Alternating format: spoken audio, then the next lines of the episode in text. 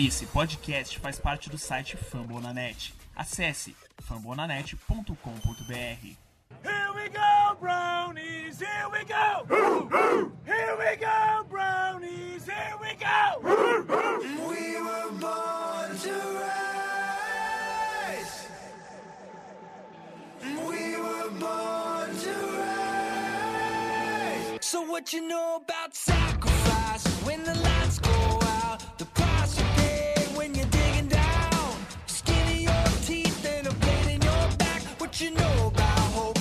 What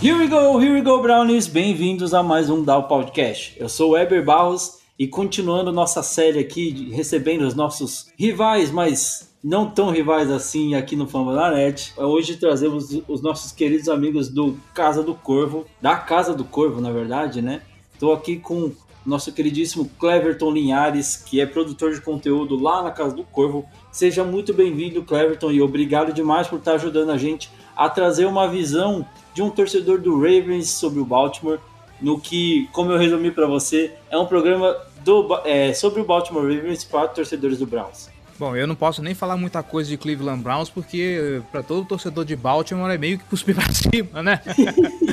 Boa noite. É, até porque todo mundo compartilha da mesma origem, né? Então é praticamente todo mundo Browns aqui.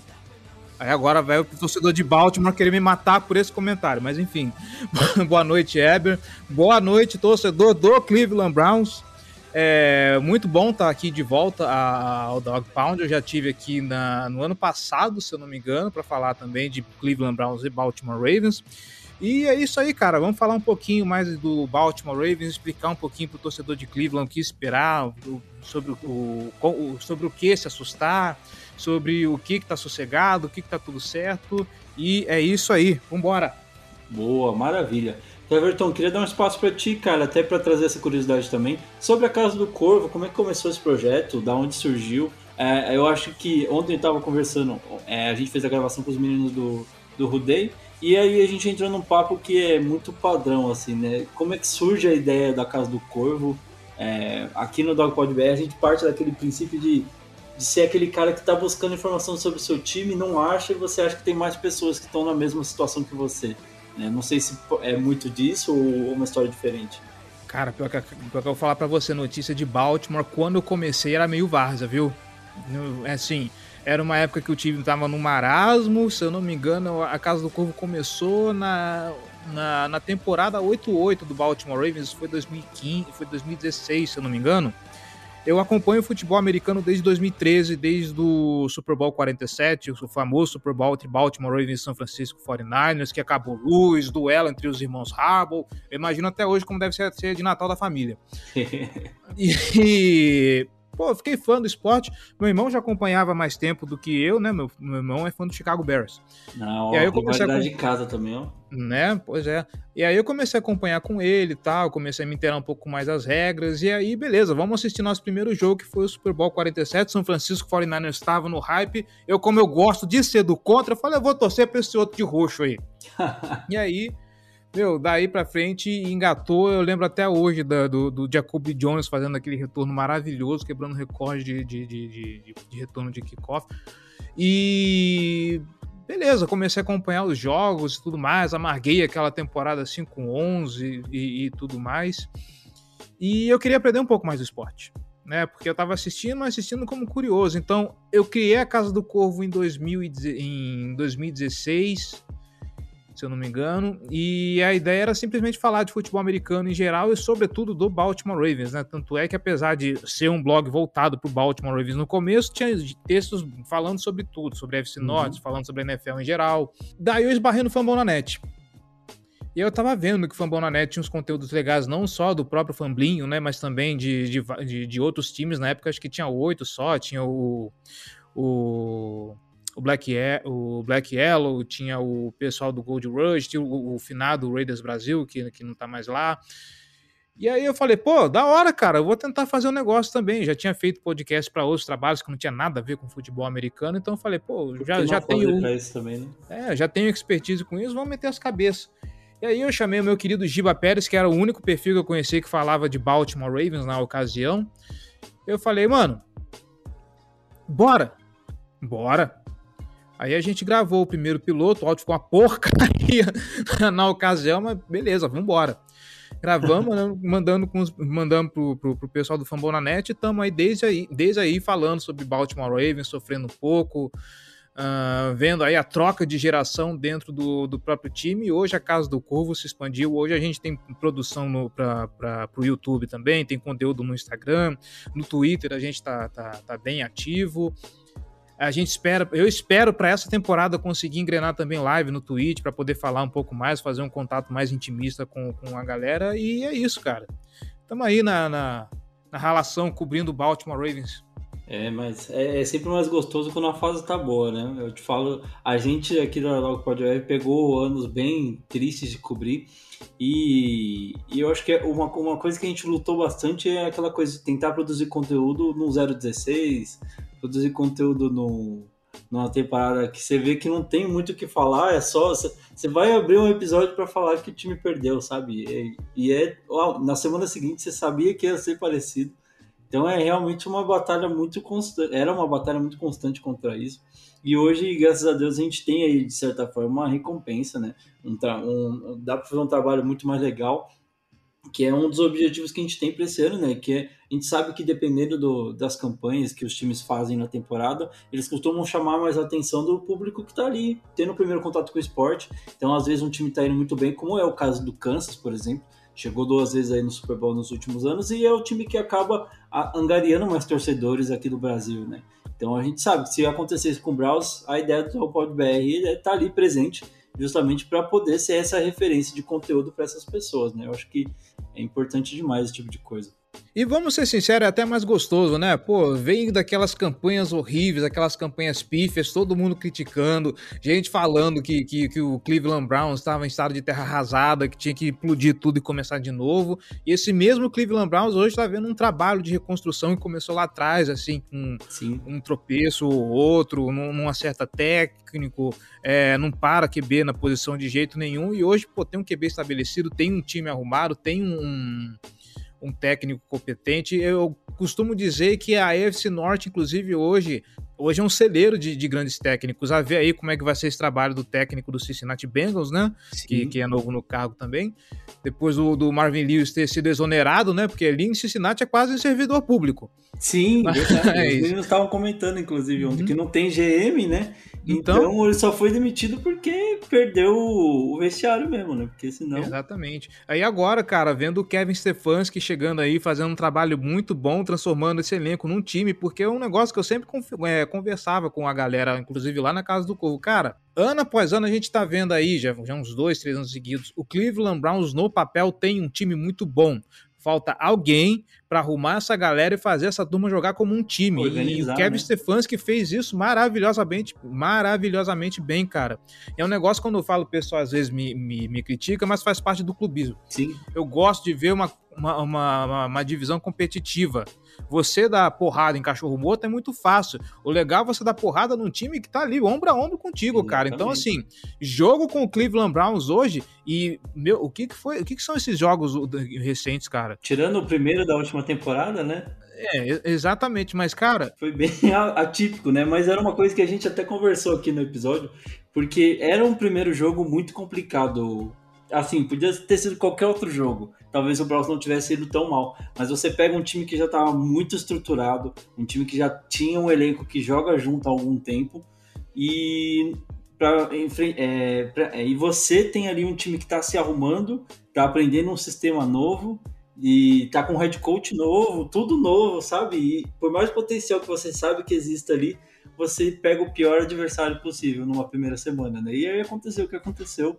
E aí, para mim, conta muito o segundo jogo, que foi o que realmente a gente viu que as duas equipes realmente podem produzir, né, de potencial. E foi um espetáculo, né?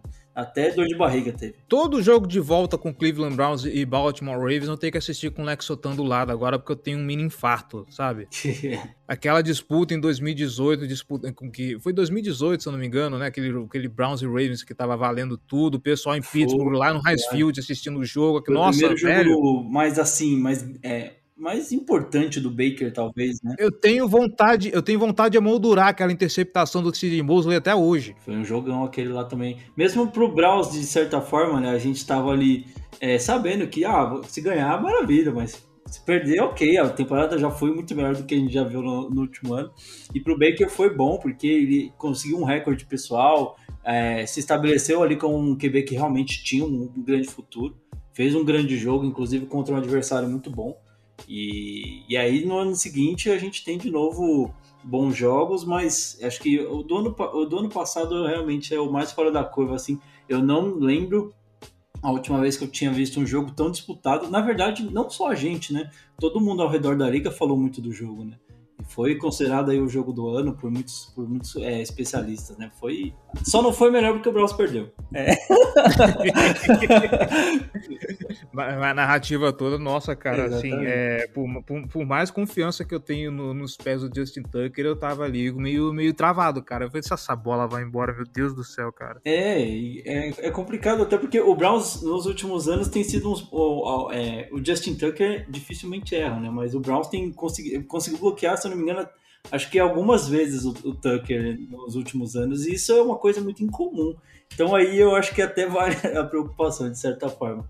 Mas, Cleverton, para a gente avançar aqui então, bora falar um pouquinho é, desse time do Ravens, falar do que, que a gente pode esperar. Então, meu amigo ouvinte, eu peço para você continuar com a gente. No próximo bloco a gente já retorna com tudo isso de informação que o Cleverton vai trazer para a gente, tá certo? Já voltamos.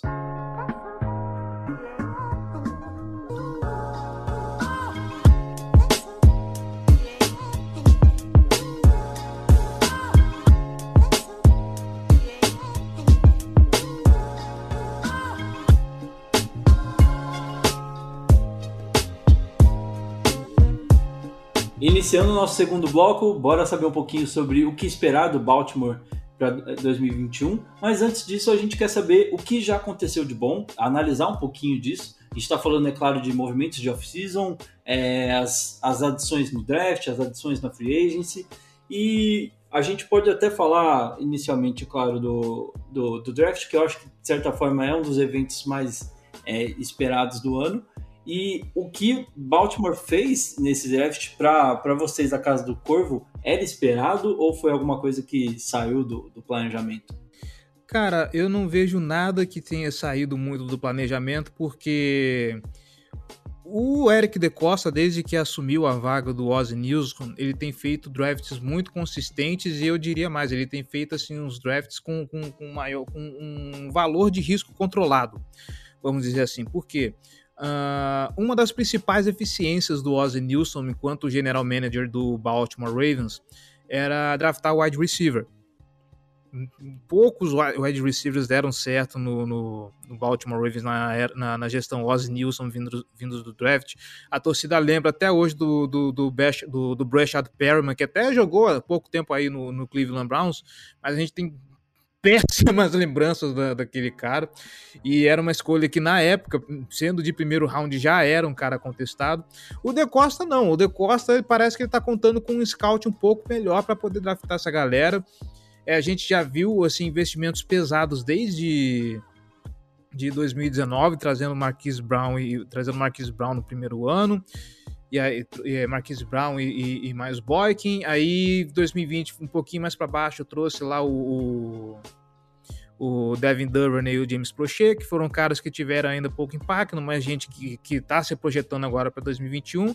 E agora o, o De Costa foi no all-in de novo e trouxe o Rashad Bateman, que assim, é um cara que nos outros anos eram bons wide receivers que draftou, eram, mas ainda não era aquela coisa explosiva, sabe? O Marquis Brown, por exemplo, hoje em qualquer, em qualquer outro time da liga, ele seria wide receiver 2. O Rashad Bateman não, ele vem para um projeto de ser o cara, o, o, o aquele wide receiver astro, sabe? O ex-receiver do, do time. Ser aquela arma principal do time, né? Exatamente, é um cara que sabe, que sabe correr rotas muito bem, é um cara que tem bom potencial, é, tem boa separação. Ele em Minnesota vendeu muito, mas muito bem. Então, assim, é alguém que tem muita confiança pro, pro round, pro, pra posição em que o Baltimore Ravens draftou no primeiro round, mas tá muito bom. A torcida comemorou demais, sabe? Tá todo mundo vibrando apesar dos pesares que a gente vai, começar, vai comentar mais para frente no training camp, mas ainda assim eu acho que a maior, para a maioria dos torcedores a, o sentimento ainda é de confiança. E aí, uh, fora o wide receiver, a outra posição era linebacker, ah, era, desculpa, edge, edge rusher, a, a mais a mais latente, a mais necessária. Tiveram algumas perdas também, né? Exatamente. Eu não diria que a perda todo mundo colocou como principal, né? Que, ah, nossa, perdeu esqueci o nome do, do que foi pro Patriots agora. O Patriots é o Matthew Judon. Foi o Matthew é. Judon, mas aí o, o Matthew Judon, ele tinha mais a função de ser o cara mais veterano ali naquele uhum. setor. É um cara que, é, assim, ele produzia bem, é um cara que ele produzia, inclusive, ao longo da temporada, ele sempre conversa, começava muito morno, ia melhorando os stats dele ao longo do, da temporada. Ao lado dele veio de, do, do Minnesota Vikings o... Ngakwe. Isso, uhum. Yannick Ngakwe, né? Que uhum. também não fez muito pelo que se esperava, pelo que o Baltimore... Ele, ele, chegou com uma moral muito boa, né? E, e acho que não correspondeu tanto. Ele assim. já era queridinho do Baltimore Ravens desde a época de Jacksonville Jaguars, se eu não me engano. E realmente, assim, o que ele fez realmente não correspondeu às expectativas tanto do time quanto da torcida. Já se falava que os sacks que ele havia realizado em Minnesota não eram aqueles sacks de elite, sabe? Sim, o cara sim. realmente Já faz. Já meio baleado de lá, né? Isso, exatamente. Mas ainda assim, assim, para quem não tem nada, a metade é o dobro.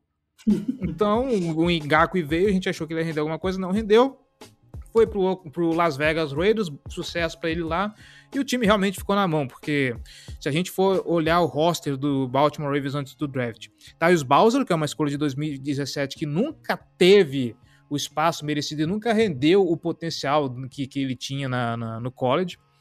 Uh, Jalen Ferguson, que para mim foi um desperdício de escolha.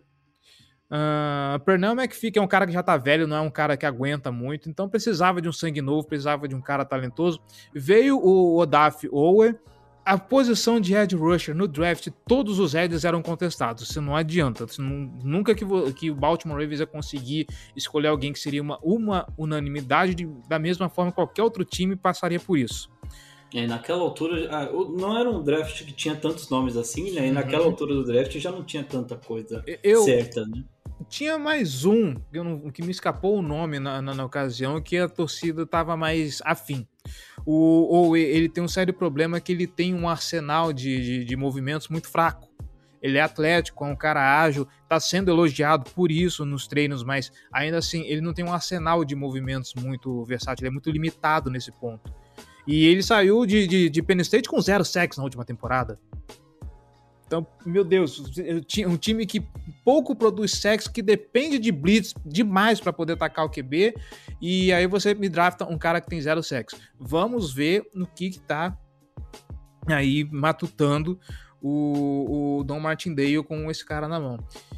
E aí o restante, sim, são necessidades que eram um pouco mais, assim, não dava para ir com tanto desespero.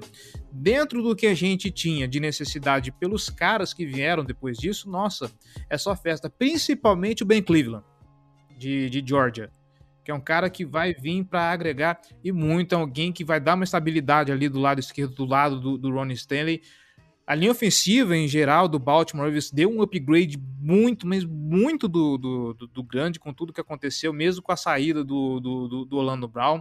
Eu acho que nesse momento dá para confiar numa linha, uma linha completamente renovada, uma linha que tem um potencial diferente do que aconteceu ano passado, que nós tínhamos dois calouros que não foram testados direito, que sequer tiveram treinamento, não tiveram pré-temporada, então foi um negócio que teve assim trocar a roda com o carro andando as, per as perspectivas para a linha ofensiva dos Ravens esse ano são muito melhores. Uma dúvida até em relação a, a, esse setor específico, você acha que a linha ofensiva do Ravens ela não era tão ruim assim, ou o Lamar Jackson fazia com que ela não parecesse que era tão sofrível a, a esse ponto, por conseguir se desvencilhar melhor, ter uma mobilidade grande? Eu acho que um pouco dos dois, cara. porque a linha ofensiva ela sempre teve boas peças.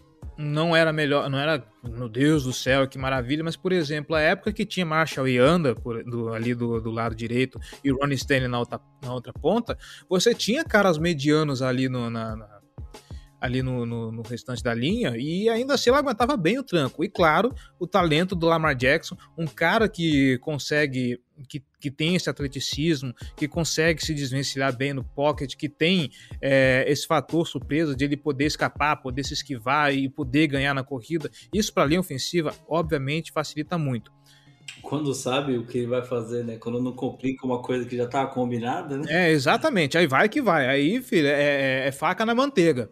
Uhum. Mas ano passado foi um pouquinho mais prejudicado porque não há Lamar Jackson que aguente uma linha que ela não tem ela não tem entrosamento.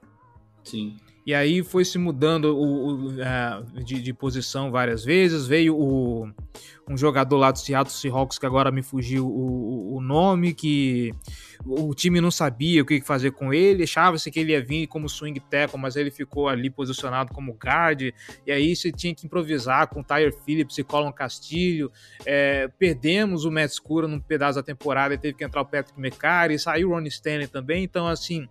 Uh, ficou de, mais difícil para o Lamar Jackson poder trabalhar em paz com uma linha totalmente frangalhos, né? E ela foi até bem dadas a, a, as peças que tinha. Mas nesse momento eu acho que a linha tem o potencial de segurar mais. O, Ale, o próprio Alejandro Villanueva já falou isso, dando uma alfinetada no ex-time dele, que ele entende que o estilo de jogo de Baltimore, é, para ele é mais fácil trabalhar. É, e até entrando já nessa, nesse quesito de adições da, da Free Agency, além do Villanueva, né, que veio ali do, do, de, um, de um rival de divisão, trouxeram também um outro ex-rival de divisão, né? O Zeitler jogou é, no Browns há algumas temporadas, foi muito bem, mas foi trocado ali em uma das, das trocas feitas com o Giants e passou alguns tempos esquecidos lá no Giants, né? Acho que no Browns ele teve um destaque muito bacana, mas foi pro Giants e acabou ficando meio.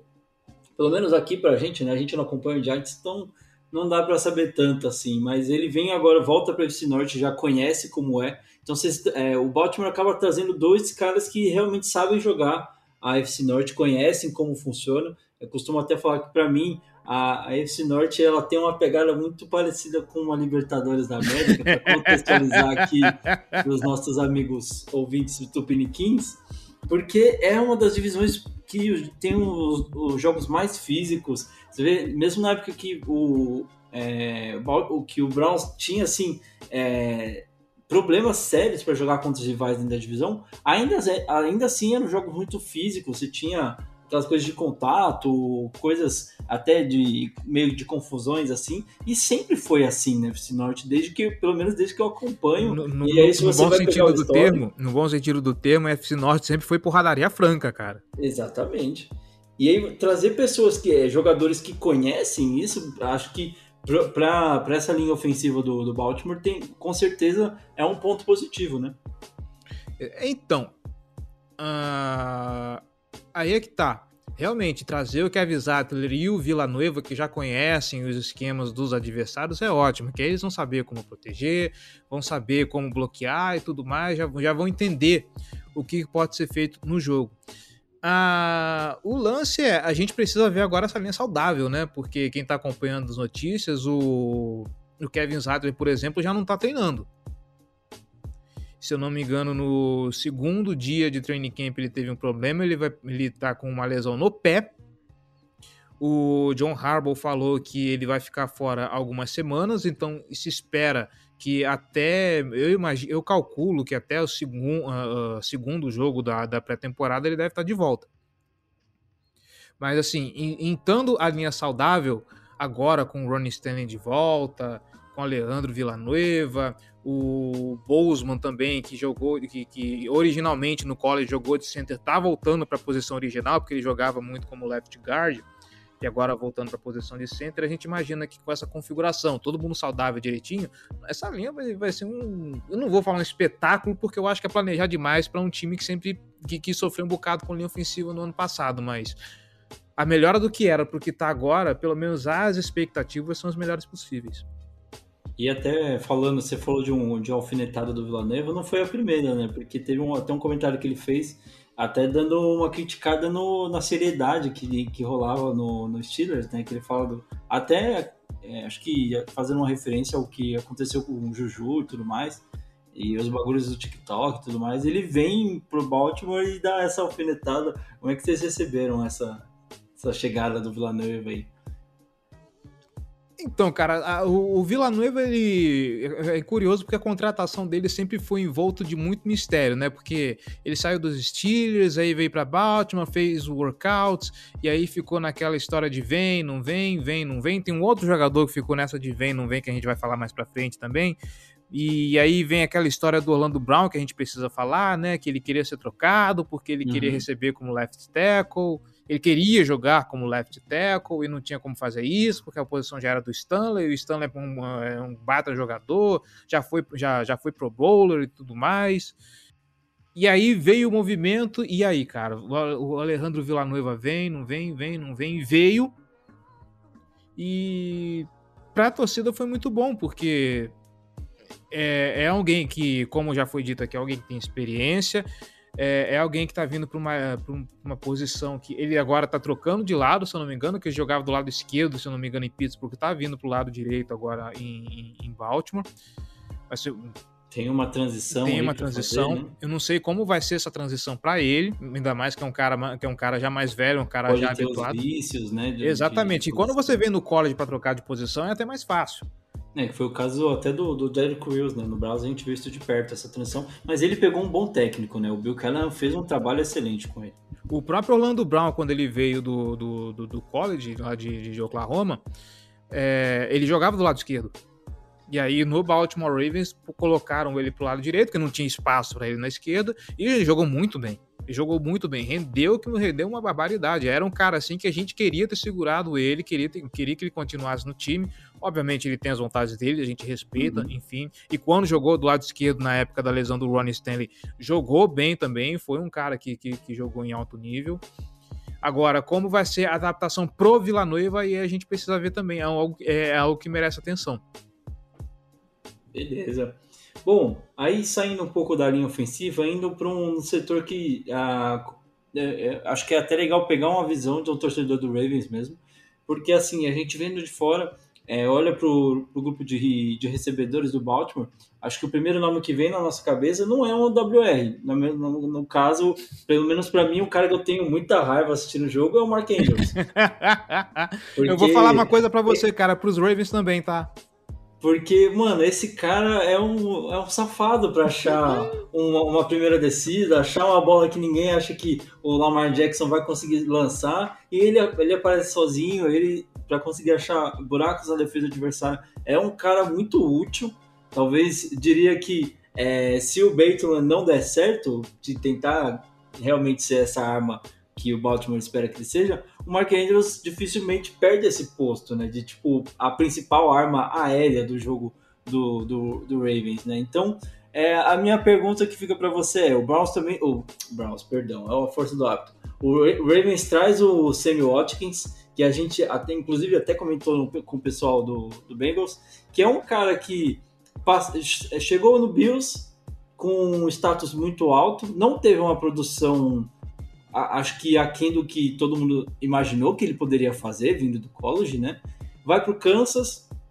No Kansas ele já não tinha esse status de principal é, wide receiver, né? Ele meio que ajudava a completar o jogo que era feito basicamente para o Tyreek Hill jogar, né? Então, de certa forma, ele ajudou muito, teve algumas produções e sai agora do Kansas, vem para o Baltimore de certa forma, é, tendo um pouco dessa oportunidade também de não precisar ser o centro das atenções, mas vir mais para completar um grupo de receivers que é muito questionado.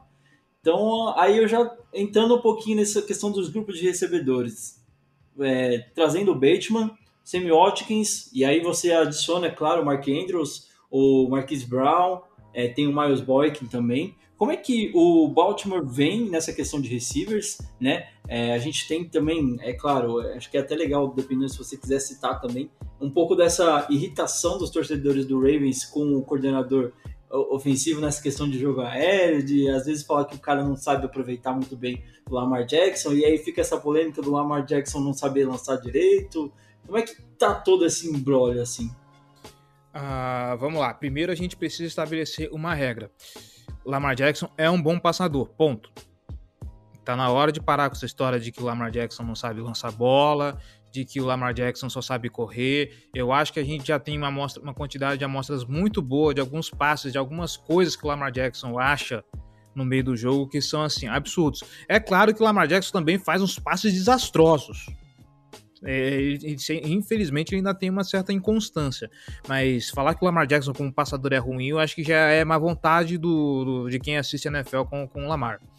Uh, dito isso, ó, vocês mesmos são testemunhas que o que ele achou naquele jogo da cagada lá, pelo amor de Deus, cara, nem eu acreditei que era o Lamar Jackson em campo. Como, como torcedor clubista do Browns, é aquela coisa, né? Se tivesse que achar numa situação que não fosse aquela, talvez a gente ache que ele não ia achar. É. Ele achou que o Browns estava ganhando e acabou dando aquela coisa. Mas é, realmente, é, tirou um coelho da cartola que uhum. naquela situação, saindo daquela possível é, dor de barriga que veio do vestiário, o cara vem e ganha o jogo da, da forma mais, é, sei lá, não tem nem como colocar, mais dramática possível, né? Pois é. Bom, ok. Posto isso, Sim, o Baltimore Ravens tem, o, o, a torcida do Baltimore Ravens tem uma birra com o Greg Roman, porque eu imagino que ele já tenha chegado no ápice do que ele poderia fazer por esse time. Ele sabe desenhar jogo corrido, ele era coordenador de, de running back, se eu não me engano, era coordenador de, é, assistente de, de, de, de coordenador de running backs, alguma coisa assim. Ele ficou na asa do Martin Morningweg na, na, na, na temporada 2018, cuidando do jogo corrido. Sempre foi a função dele no time. Saiu o, Morning, saiu o Martin Mornweg, ele foi promovido e aí ele tá fazendo o que ele já fez em Buffalo Bills, já fez o que ele fez é, no San Francisco 49ers e agora ele tinha uma arma muito boa na mão que era o Lamar Jackson.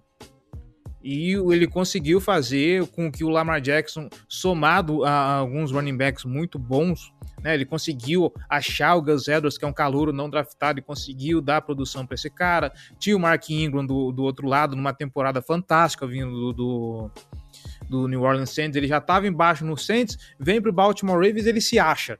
Né? Exatamente. Foi um cara que encaixou muito bem, né? Nossa, muito bem. Era sensacional ver os dois em campo. E aí agora ele vem com o J.K. Dobbs, que o cara é um absurdo, ele consegue achar, é, consegue transformar é, várias corridas, é, é, corridas curtas em big plays.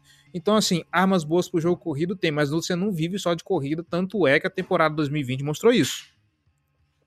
Quando ele uhum. ficou chamando só corrida, e uma coisa que me irritava muito, era previsível, primeira descida, ele sempre ia correr.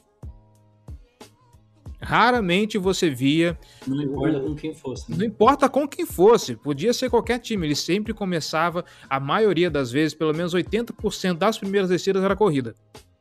Porque assim, era a chance que ele tinha para achar alguma coisa. E aí o que aconteceu? Com o jogo do Lamar já manjado, ele corria, não conseguia muita coisa, aí corria de novo na segunda descida, deixava o Lamar Jackson numa situação óbvia de passo numa terceira descida longa. Aí é difícil mesmo você achar um, um quarterback que, que aproveite, que, que, que faça milagre, né? Se você coloca ele, um quarterback que é calouro, em uma situação de terceira descida longa o tempo todo, situação óbvia de passe. E isso você acha que é o que acaba, de certa forma, é, fortalecendo esse, esse tipo de opinião que existe sobre o Lamar, dele ser um, um passador é, questionável, digamos assim? Então, é, eu falar que o Lamar é um bom passador não quer dizer que o Lamar não tenha deficiências. O Lamar tem problemas passando para fora dos números, sabe? Ele é muito bom num, passe pelo, pelo, meio de campo. Se você precisa de um passe lateral, um, pra, um passe para fora dos números, já complica um pouco. É, mas, obviamente, com a linha ofensiva que, que que não ajudava, com essas chamadas do, do Greg Roman, o desenho para o jogo aéreo era até meio patético às vezes, o Greg Roman realmente não, não sabe lidar com o jogo aéreo, isso já é provado. Acho que tudo isso prejudicou o desempenho do Lamar do ano passado. Óbvio, ele tem os erros dele. É porque assim, a gente fala assim do Lamar e pensa, ah, olha só, passando pano para ele. Não, a gente tem que lembrar que realmente o Lamar tem os problemas dele. Isso aí é inegável. É, mas voltando ao, ao, ao, assunto, primeiro, o Sammy Watkins ele vem justamente, como você falou, nessa função que ele exercia lá, em, lá, lá no Missouri, lá em Kansas City. Ele não vem para ser estrela, ele não vem para ter uma, um, um, volume grande de snaps, até porque é um cara que ele não fica muito saudável. Tudo bem, hoje ele é o wide receiver, hoje ele é o melhor wide receiver saudável do Baltimore Ravens? É, mas não é para isso. Ironia do né? destino. Exato, mas não é para isso que o Baltimore Ravens está contando. Ah, o que a gente pretende é que é, venha Marquis Brown, Provavelmente ali a gente vai ver James Prochet ganhando um pouquinho mais de espaço, porque é um cara que vem mostrando, eh, vem mostrando serviço nos training camps. Uh, a gente não pode esquecer que nesse draft também veio o Tyler, o Tylan Wallace de Oklahoma State, que pode ser que ganhe algum espacinho, pode ser que ganhe um, um outro snap também. Mas a dupla é para ser Marquise Brown e Miles Boykin, que são os caras mais experientes. Talvez não Miles Boyk, o, talvez o, o Rashad Bateman saudável ganhe o espaço do, do Miles Boykin, isso com certeza. Bateman vem aí para setembro, talvez ele não jogue a pré-temporada, por conta da lesão que ele teve na virilha. Nem faz sentido, né? Se pegar um não. cara que tá ali, de certa forma, baleado, uhum. jogar ele numa pré-temporada, né? É, exatamente. E o Harbaugh já falou que não é para ter pressa pra, com, com, lesão. Ele já, ele já falou, já adiantou aqui pro, pro Marquinhos é, às Brown. Às vezes você acaba até quebrando, pode Isso. ser no, sentido figurado ou no uhum. literal da palavra, e você perde o cara pra temporada, gasta, é, tem que esperar mais um ano pra ver o cara em campo, né? Então... Inclusive, uh o, o Giba, que, que grava com a gente, ele até levantou uma bola no Twitter que, cara, provavelmente é mais fácil esperar o, o Bateman voltar para jogar na semana 4 contra Denver, que é um jogo tranquilo, sabe?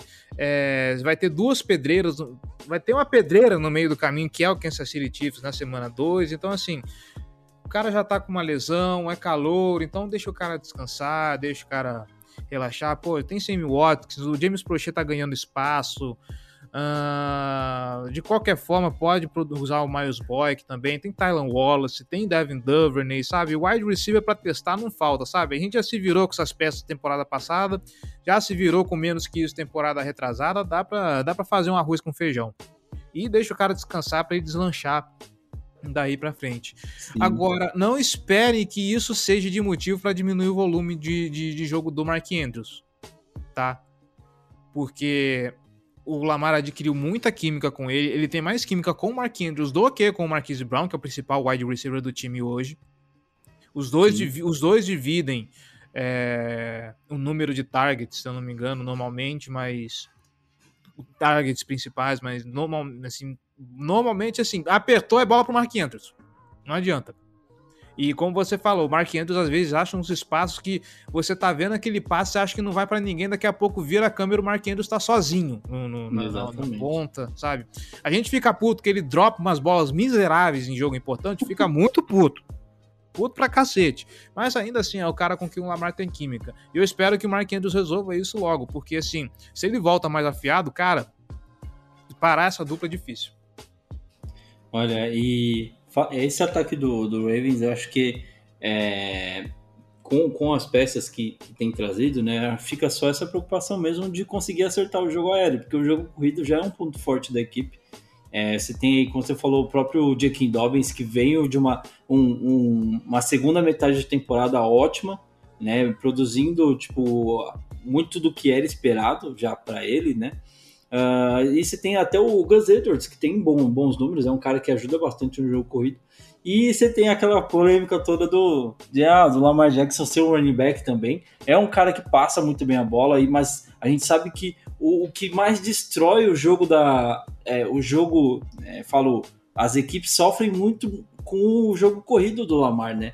Então, você acha que existe é, talvez seja o principal objetivo da, desse ataque do, do Baltimore, de tentar equilibrar esse, esse, esse estilo de jogo, né? Não deixar de correr com o Lamar, com o J.K. Dobbins, com até o Gus, mas tentar é, aprofundar mais esse jogo aéreo para que você crie menos situações óbvias de passe, né?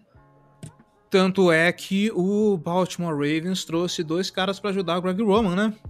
Uhum. Para além de poder replanejar o playbook, pensar um playbook para ser um negócio mais equilibrado, o Baltimore Ravens é, trouxe mais dois assistentes aí para poder ajudar o, o Greg Rowan a desenvolver o jogo aéreo. Me escapa agora o nome do, do, do, dos dois assistentes, eu vou dar uma olhada aqui, se eu conseguir achar. Mas assim, tem o. Um é o Kate Williams e o outro. É, o outro vai, vai, vai me escapar. Mas eles são dois parece. caras que vêm aí para ajudar o Greg Roman a melhorar o, o, o, jogo aéreo. E é claro, vai, de, vai depender também. A gente fica falando sempre isso. Ah, porque o Lamar precisa dar o próximo passo, o Lamar precisa evoluir. É isso que a gente está esperando, na verdade, desde, 2000, desde aquela temporada 14-2. 14, é, 14 sabe? Foi espetacular aquela temporada, foi, mas assim, aquilo foi meio que o Lamar Jackson tomando a liga de assalto. Ninguém sabia muito o que fazer. Um estilo de jogo diferente. A né? temporada passada ele jogou com um cara que não sabia muito o que fazer com ele, pegou o playbook do Joe Flacco, sabe? Foi meio que um negócio meio remendado. Veio essa temporada com o Greg Roman, ajustaram o playbook para ele, era um negócio totalmente novo. Tudo que a gente ouvia dos, do, dos outros times é que é, a gente não sabe como parar o Lamar Jackson, porque é um cara muito rápido, inclusive ele é, parece mais rápido ao vivo do que em vídeo, né? Isso é bizarro, né? Ninguém sabia a gente assistindo já é, fica ninguém, assustado. Ninguém sabia muito como de, é, quem deixar de spy no, no, no, treino, quem emular o Lamar Jackson, porque não tem como, não tinha como, sabe? Hoje é, o jogo é mais previsível porque se investe muito na corrida, então o pessoal vai lá, lota box, aquela, na, na, na temporada passada não tinha uma linha ofensiva tão, tão poderosa que pudesse dar mais proteção a ele, então ficou um pouco mais fácil, mas assim, o jogo dele ainda continua absurdo. E, e assim, se o, o, o coach staff conseguir equilibrar. E assim, é bom lembrar que a gente fala tanto de Lamar Jackson, na temporada que ele foi MVP, é, ele também é, marcou naque, na, naquela temporada o recorde de passos para touchdown. Da temporada. Sim. Então, assim, para o cara que, que, que não sabe passar, eu acho que é uma ótima marca, né? É, de certa forma, eu acho que para ele, como, como atleta, a gente acaba imaginando que é aquele famoso tip on the shoulder, né? De tipo, cara, vocês acham que eu não sei passar a bola, então toma essa marca aqui para vocês. E aí e eu acho que, de certa forma, muitos atletas é, desse, desse nível, né? Estão ali no nível do Lamar, de, de atletas principais das equipes, acabam, de certa forma, tendo que lidar com esse tipo de, de de crítica, né? E tentar responder dentro do campo, eu acho que é a melhor, melhor forma possível. A gente falou bastante do ataque, é, vou falar um pouquinho da defesa agora, né? Ah, como a gente já falou, né, teve algumas adições no draft. A off-season é, da free agency do Ravens, como é que foi? Você gostou das adições que chegaram para cá? Porque a gente sabe que a secundária do Ravens é uma secundária muito forte, né? Acho que sempre é, dá tem alguns pesadelos para os adversários. Uh, tem um grupo de um front que é muito forte também, né? Então, de certa forma, é uma defesa muito equilibrada, né? É, tem algum ponto que você acha que era importante ser reforçado? Como, você já até mencionou, né? Questão de é, talvez repor as baixas, mas você acha que tinha mais alguma coisa que faltava? Cara, eu me preocupo até hoje com a posição de linebacker, tá? O Patrick Quinn, ele veio uh, na época. Eu lembro que eu estava inclusive fazendo live com a galera do, do, do, Ravens Brasil, né? Que é o fã-clube oficial do time aqui no Brasil. Uhum.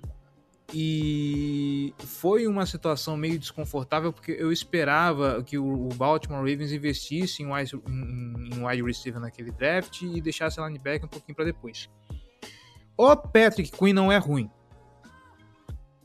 Tá? Essa é a minha opinião.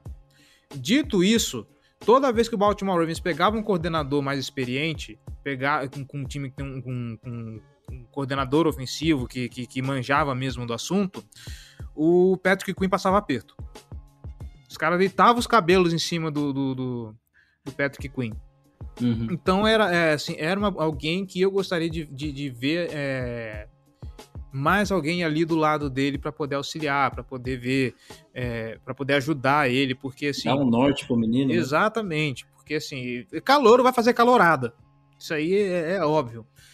Ah, Ele não estava pronto, tá? O Patrick Quinn, eu acho que ele não chegou pronto para a NFL.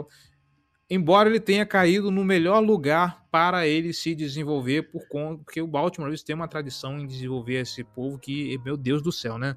Do time de onde saiu o Ray Lewis não pode se esperar menos Exatamente. e também o corpo de safeties. Hoje, eu acho que ele ainda precisa apresentar alguma coisa pro time ter confiança. O Deshaun Elliott perdeu, se eu não me engano, duas temporadas por conta de lesão. Aí veio a oportunidade dele para jogar como safety, né, para para substituir o Earl Thomas, que saiu de uma forma lamentável do time. E até hoje não se achou ainda na E liga. até hoje, não, o do World Thomas é um encrenqueiro, cara. É assim. Eu não vou entrar em detalhes, eu não vou entrar em detalhes da vida pessoal dele, dele para vocês verem o nível de escroto que o cara é. Mas Mas é, eu acho que é um, é um assunto legal de, de trazer pra mesa, porque assim, o, eu acredito que você acompanhou a situação de safeties do Browns ano passado, sofrendo com o Andrew Sandero, uhum, entregando jogos, e muito se falava exatamente de Earl Thomas. Tipo, cara, é um cara que tá aí disponível no mercado, não sei o que. Traz esse cara pra jogar contra Baltimore, vai querer dar a vida, não sei o que. Ah, foda-se que o cara vai destruir o vestiário. Mano, a gente precisa de alguém, não tá dando pra aguentar mais esse cara. E eu queria ouvir muito o que era Earl Thomas em, em Baltimore. cara, aproveitando esse gancho aí. curiosamente, Baltimore costuma ter um vestiário muito firme, sabe? Enquanto ele teve em Baltimore até o momento daquela encrenca, nunca saiu nada. De, ah, o Thomas tá rachando o vestiário, ah, o Thomas é encrenqueiro. Falava-se muito que ele era displicente. Uhum. É um cara que, que, que, que, que não tinha compromisso, que chegava atrasado nas reuniões e tudo mais. Ah, e isso- só que isso só foi vazar justamente depois que aconteceu tudo. Mas você acha que não vazava ou não acontecia? Não vazava. Uhum. Eu acho que assim, como eu falei, é, é- o Baltimore Ravens tem pelo menos tem uns 25, 26 anos de franquia, né? Como o Baltimore Ravens. Uhum. Eu não lembro de nenhuma história de vestiário rachado, de problema de elenco, e você tinha assim personalidades. Sabe, você imagina assim, você tendo um vestiário de Ray Lewis e Ed- e Ed Reed, que são dois caras muito explosivos, dois caras com um ego gigante, e ainda assim, cara, você tem uma coisa que. no- no- no- um senso de, de união, de família. Tanto é que depois, quando o Earl Thomas foi caçar encrenca com o Chuck Clark naquele treino, meu, a galera se juntou em torno do, do, do Chuck Clark pra proteger o cara. E, meu, aqui você pode ser quem você quiser, cara. Você pode ser filho da rainha da Inglaterra. Aqui, no- aqui no, no, no, no- é no Baltimore ninguém. Ravens de galo você não canta. E isso vem desde do, do, do- da, da, da alta cúpula. O Steve Bishop, ele quando, quando rolou aquele caso lamentável do, do Ray Rice, ele já falou: não entra gente no Baltimore Ravens com esse tipo de histórico.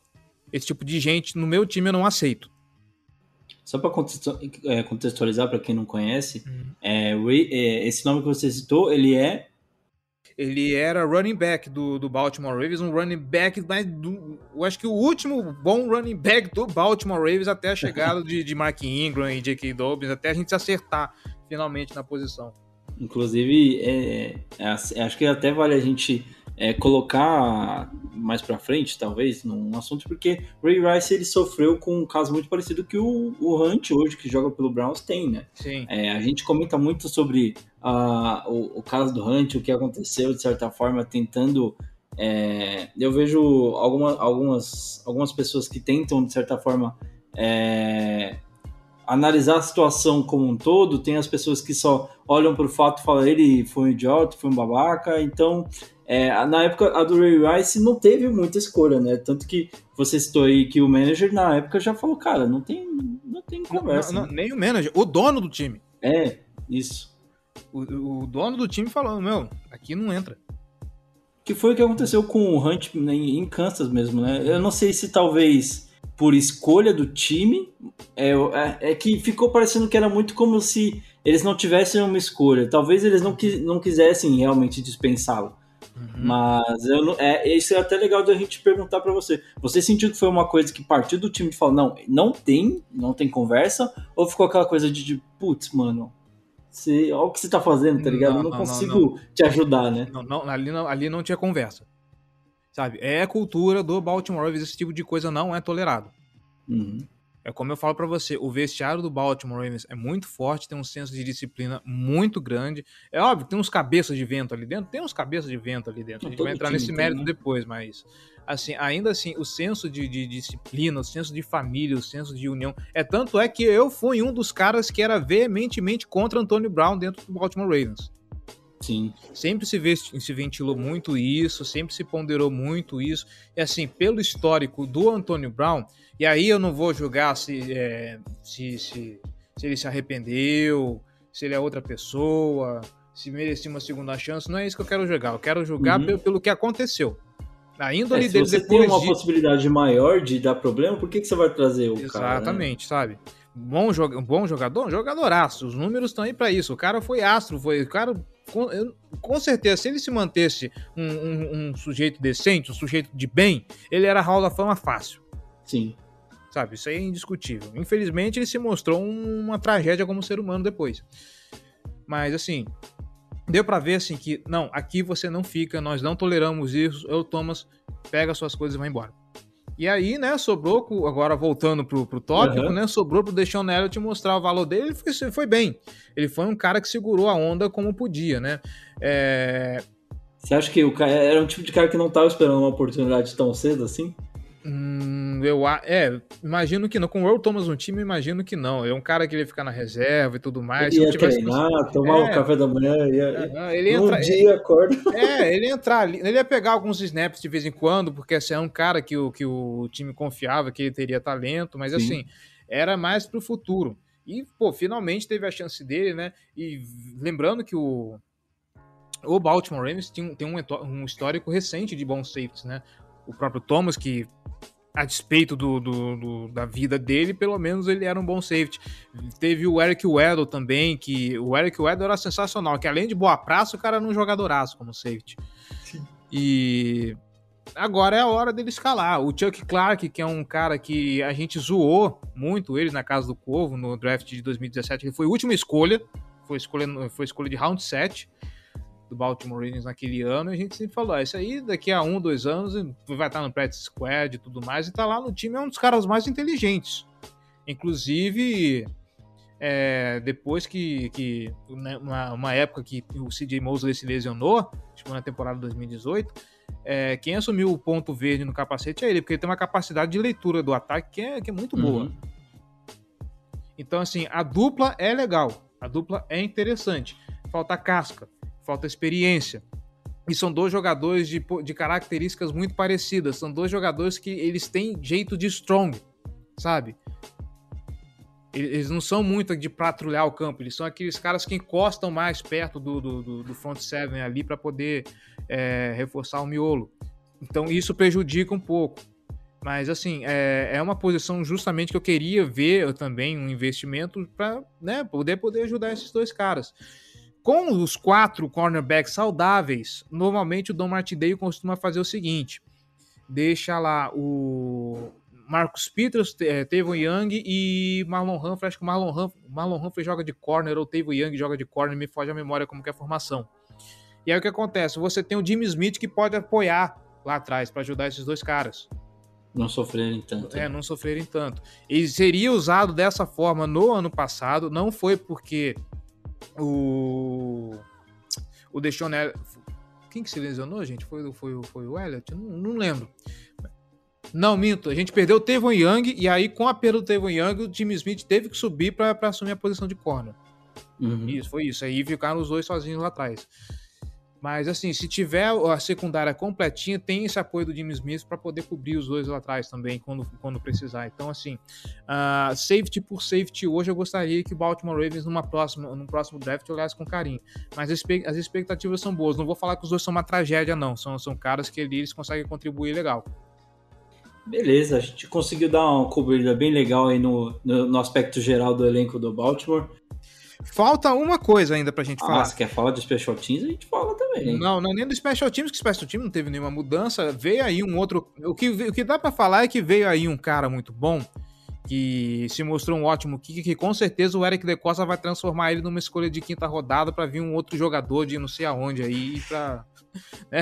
Quem conhece a história do, do, do, do, do, do Ved Vic que rodou Vikings, rodou tudo aí, sabe do que eu tô falando. Mas é que eu não queria deixar passar a chegada do Justin Houston. Opa, claro, a gente esqueceu de falar a grande edição aí no, no último, no último segundo ali da, antes da, da temporada começar, né? Ué, foi aos 45. E é um cara que mexeu bastante, né? Porque você, é, como você falou, trouxe alguns nomes bons para ajudar ali, mas trazer o Justin Houston, que é um cara veterano, é, acho que tá ali dentro do que. a- na, mesma, na mesma pegada dos níveis de contratação do Villanueva, do Kevin Zeitler, né? Você traz, além de qualidade, traz uma experiência pro vestiário, né? Exatamente. Justin Houston não é mais o. o, o- o- Talvez não O seja Justin o Houston, Justin né? Houston, porque o cara tá velho e tal, mas é um cara que, pô, o cara foi quatro vezes pro bowler, foi first team ao pro, nossa, sabe, fez chover em, em 2014, por exemplo. E era um cara que tava ali parado, É. é, esperando uma boa oportunidade, né? Uhum, E assim, o- a gente sempre cobrava do Eric De Costa se mexer, porque ah, o Owe ali no, na, apressar o passe, ele tá meio sozinho. Porque não dá pra contar com o restante do, do elenco que tem nesse momento. Como eu falei, o Pernambuco McPhee tá velho, o Ferguson é um desperdício de jogador e o Tyus Bowser ele tá precisando agora se provar pra mostrar que o cara é um, um, um bom outside. E, e além disso, Cleverton, você também tem o, o restante da divisão se mexendo muito nesse sentido, né? Sim, exatamente. Tirando, é, Pittsburgh se mexeu também, mas já tinha um- uma posição muito forte ali com o DJ Watt, que é um cara fora da curva. Você tem o Browns com o Miles Garrett. Uhum. Aí você vê o Bengals trazendo um, um Trey Hendrickson, que Uhum. fez chover no Saints ano passado. Então, Sim. pelo- todos os times da divisão tem pelo menos um grande nome ali no Edge apressando o passe, né? E o Baltimore talvez ali, depois que perdeu o Jordan, é, perdeu o Engak também, ficou nessa... Quem que vai ser o nosso grande cara nessa posição? né? Exatamente. E até porque o De Costa tentou fazer uma coisa que deu muito errado na temporada passada, que era você colocar pressão no miolo da linha, porque o miolo da linha do Baltimore Ravens é muito pesado, sabe? Você tem Calais Campbell, Derek Wolf, é, Brandon Williams, sabe? Só jogador de alto calibre. São caras veteranos? São caras veteranos, mas, putz, cara, assim, são nomes de respeito, que na hora do, do jogo... Você sabe que eles vão aguentar ali no miolo. Então, é, Uhum. o, Eric De Costa pensou: vou segurar no miolo para esses caras que vão, que vão fazer a pressão pela ponta. Eles podem não ser tão talentosos, mas pelo menos com o meio aliviando a barra, eles conseguem ter um serviço mais fácil. Não aconteceu. Então o Baltimore Ravens foi atrás, resolveu investir nessa posição, né, no, no, no, apressamento de passe.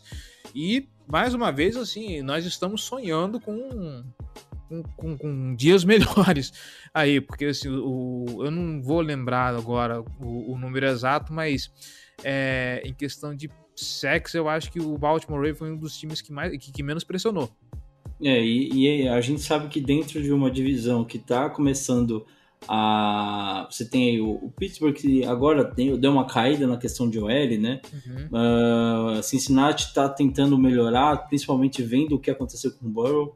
Né? O, Ba- o Browns tem aí, é, a gente vê vários, é, várias análises apontando a, a- a linha ofensiva do Browns como talvez top 5, top 3 da liga. E além disso, você tem uma divisão onde os QBs, de certa forma, se desenvolveram, é, melhoraram bastante o nível, né? Você tem o Browns conseguindo acertar com o Baker, o Burrow, que é um cara que é fora da curva, a gente sabe que quando engrenar, realmente vai fazer muita diferença para o Bengals.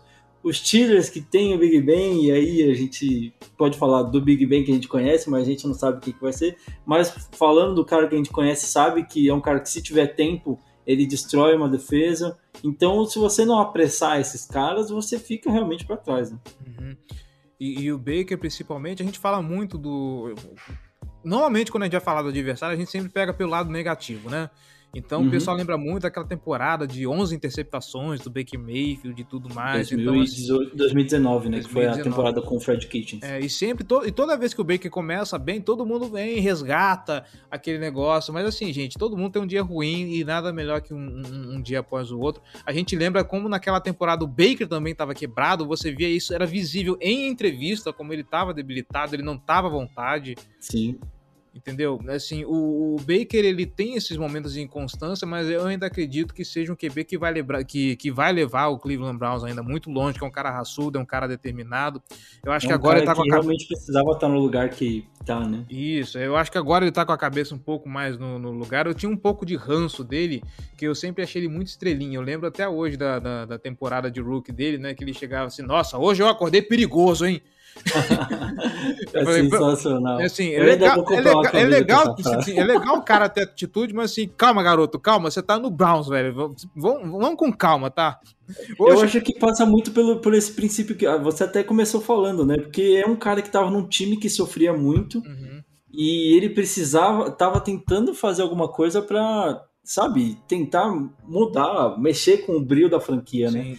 Então, talvez não tenha sido a melhor decisão, mas de certa forma tudo que ele fez até ali hoje moldou o cara que ele é hoje, que é um cara que é líder, é um cara que tá à frente, é um cara que uhum. tenta puxar o time para frente sempre. E eu acho que talvez ele tenha que ter passado por tudo isso para hoje ser esse cara que vem aí para sua terceira, quarta temporada com o time, é quarta temporada já, né? Isso. É que e, e realmente com um potencial gigante, né? E eu não sei, cara, assim, pelo menos eu olhando de fora tenho essa percepção. Eu falei muito do DNA do, do Baltimore Ravens, que é o DNA de família, que é o DNA de disciplina. Eu vejo no Cleveland Browns, cara, um um perfil de, de, uma galera que tem garra, uma galera guerreira, uma galera assim que, que, que quer ser Browns mesmo, cara. Principal, eu, eu lembro que quando o Miles Garrett foi draftado, e o Miles Garrett tinha uma atitude bem, né? Se você não me draftar, cara, se você não me draftar, eu vou sacar o teu QB, sabe? O cara era bem, sabe, vontade. Ele abraçou, ele abraçou o Browns, também. cara, que assim, eu achei sensacional. Eu acho que tem muito disso em quem joga do Browns, pela história do, do, do Browns, né? De ver essa, esse, esse histórico de, de, de insucessos lá atrás, eu acho que todo mundo que vem, vem com essa vontade de vencer, de querer levar o time para cima, eu imagino como esses caras estão vibrando com o momento que o Browns vive agora. É, não só eles, eu tenho certeza disso, porque pra gente foi muito bom, por exemplo, você ver o Baker no draft, tipo, falar se tem um cara que pode mudar a história da franquia, sou eu, e assim, você tem os dois lados da moeda, né? Você vê o cara falando, tipo, mano, isso é um, um bagulho perigoso de, de, de cravar, né? Uhum. Mas ao mesmo tempo você fala, esse cara tem culhão. Sim. Rapaz, eu quero esse cara. Eu quero um cara com essa atitude no meu time e é um cara que o Browns precisava, né? Estando na divisão que tá, tendo, tendo o histórico que o time possuía, ele precisava de um cara que realmente trouxesse essa virada de mesa, né? E acho que o Browns realmente, como você falou, eu vejo muito esse espírito no Landry. É um dos caras que eu admiro muito no elenco, talvez aí é, o Chubb também tem muito disso, mas o Landry ele, é, ele incorpora muito esse espírito de, de, se doar dentro do campo. É um cara que não desiste de nada, jogou, jogou machucado. É um cara que, tipo, mano, é, sei lá, é, eu tenho uma paixão muito grande assim pelo perfil, pelo jogador que o Landry é. Assim, eu acho que ele representa muito isso do que você trouxe é, como comentário. E acho que é o espelho disso, na verdade. Dito isso, eu espero, dito isso, eu espero que o Justin Houston abrace muito o Baker Mayfield. Eu espero que os dois se encontrem muito no, no backfield do Browns.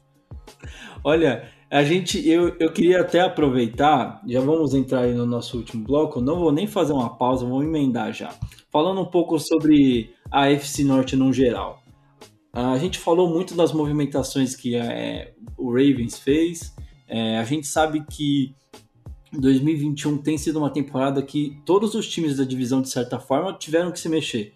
Né? Você teve o Steelers que, de alguma forma.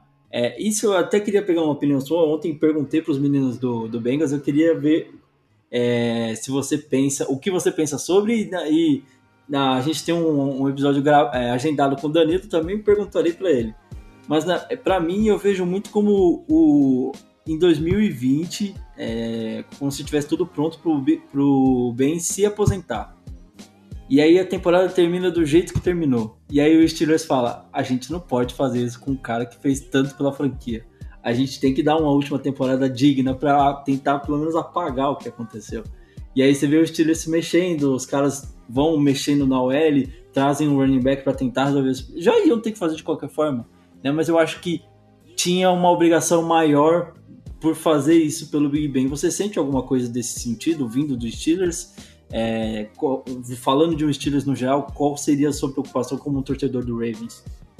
Cara, uma vez que você dá tempo pro Roethlisberger passar a bola e você consegue equilibrar o jogo, a gente falou tanto de equilíbrio e a gente falou muito, ah, o Baltimore Ravens correndo demais, e o Lamar Jackson carrega a bola, e é J.K. Dobbins, e é Gus Edwards, e não tem um wide receiver. Nos Steelers foi justamente ao contrário. A gente sempre falava que o Baltimore Ravens o Pittsburgh Steelers na, na temporada passada, e, e naquele jogo do Covidão ficou muito evidente isso, eles são times que são muito parecidos, assim, eram muito parecidos, né? Só que agindo de formas diferentes. Uh, a percepção que eu tinha olhando de fora, e meio que se confirmou no draft, é que uh, o time confiou muito em passar a bola demais, e aí foi muito volume em cima do, do, do Chase Claypool, foi muito volume em cima do, do, do, do Smith Schuster. Uh, o Big Ben é um cara que era velho, não tem como você ficar confiando num cara que já, que já tem histórico de lesão. lesão no braço, é, né? já tem. Ele, ele, operou daquela, daquela Tommy John, né? Que é aquela, que é aquela lesão famosa em quem é arremessador de beisebol. Ele teve um problema parecido, ele teve, ele teve que fazer uma cirurgia parecida. Uh, você não pode ficar dando passe em profundidade direto para um cara desse, cara. E aí você tem um time monotemático, com QB velho, uma linha, ofensiva, uma linha ofensiva combalida. Você tinha uma defesa muito boa. A, a defesa do. Que sofreu com lesões também. Que sofreu né? com lesões também, mas ainda assim tinha uma defesa muito boa. E ainda com a edição do, com, com a adição do, do, do Minka Fitzpatrick, passar no fundo de campo com, com, contra os Pittsburgh Steelers com um cara daquele era difícil. Sim. Era muito difícil. 11, só que vamos lembrar, ainda assim com aquele time, o Pittsburgh Steelers teve 11 vitórias. Ah, mas era contra pato morto, era contra time fraco, que não sei o que. Era enganoso, né? 11 vitórias. Sim. Sabe? É, quando você pega um time fraco, a obrigação que você tem como um time mais forte é vencer. Se possível, Sim. passar o carro. E o Pittsburgh Steelers venceu.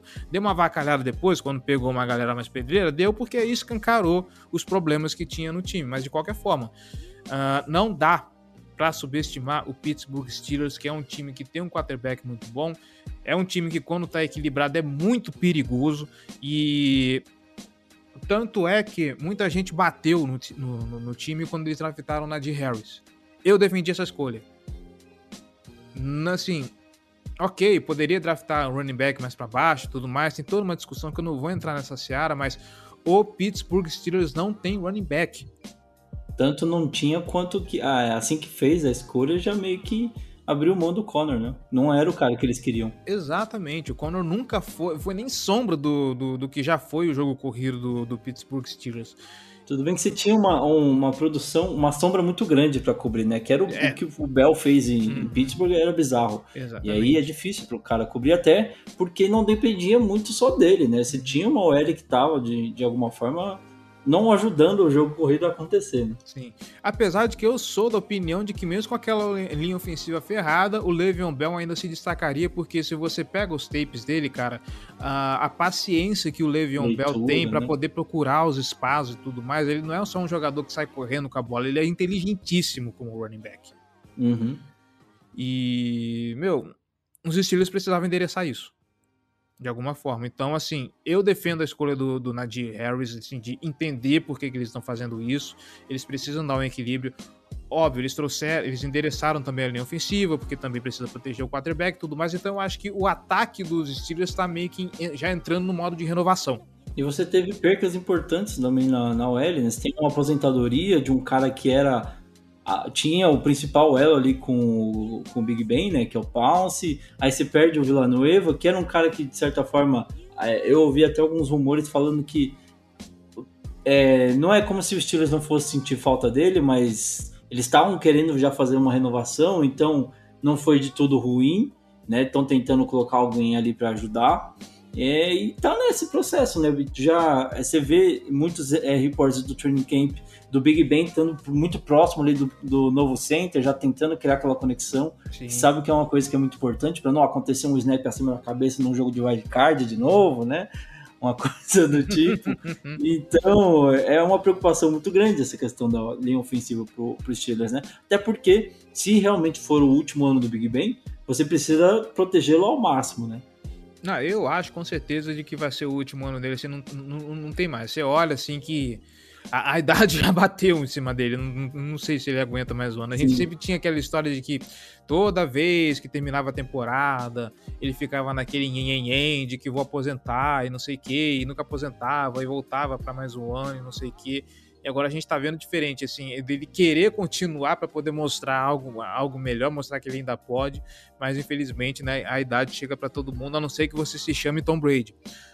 É. Mas é um cara que, pro estilo de jogo dele, né? Sempre foi um cara muito físico. A, você teve o corpo muito castigado ao longo da sua carreira. E agora as lesões começam a cobrar o preço, né? Sim, exatamente. Então, eu acho que ele sofre cada vez mais por causa disso. E por tudo isso, eu acho que, e lembrando que a AFC Norte tem um calendário muito chato de difícil, eu acho que o Pittsburgh Steelers vai ser aquele terceiro ali que talvez, talvez, Belisca uma vaguinha. belisque belisque uma vaguinha de novo. Eu nunca duvido de Pittsburgh. Um, um ponto que eu ia até falar, e eu acho que é importante demais a gente citar aqui, pra mim, talvez seja o único motivo que faça, que me faça sempre acreditar nos Steelers, é a comissão técnica. Né? Uhum. que é uma comissão técnica muito sólida, que está no time há muito tempo. O Mike Tomlin é um cara que é muito respeitado por sempre ser um cara que sabe o que está fazendo, né? E, e ninguém realmente consegue acreditar que os Steelers fiquem em último lugar na divisão, justamente por, eu acho que por causa da divisão da, da comissão técnica que existe lá, né? Não, e agora eles renovaram a comissão técnica também, que eles trocaram o coordenador do ofen- ofensivo, que era uma palhaçada aquele cara chamando jogada Uhum. também, né? Eu, eu lembro quando eu gravei um preview num Ravens de Steelers na temporada, na temporada passada, retrasada. Acho que era retrasada, que quem tava era o Mason Rudolph em campo na, na ocasião, né? E. Meu Deus do céu. Eu lembro que eu gravando com a Nádia, ela falou que pô, o coordenador ofensivo do Pittsburgh Steelers se chama Ben Roethlisberger, porque o cara que tá ali na sideline chamando a jogada é um pateta. Tá só um cone ali, né? Exatamente. Então, assim, é mais uma mudança que pode mexer com o brilho desse time, se esse cara realmente, se quem tiver agora lá realmente for bom. Ah, só que é um time em renovação, que tá procurando ainda se afirmar, tá procurando ainda se renovar. Então, assim, eu- e com todos os percalços de calendário que a gente já falou, eu duvido que os Steelers consigam algo a mais que a terceira posição. Vai ser um embate entre Ravens e Browns com nesse momento eu vejo com vantagem para o Cleveland Browns. Eu não imagino que Baltimore Ravens vai surpreender muito. Tanto é que eu falo que ah, pro Baltimore Ravens eu prevejo uma classificação entre a quarta seed e a segunda vaga de wild card.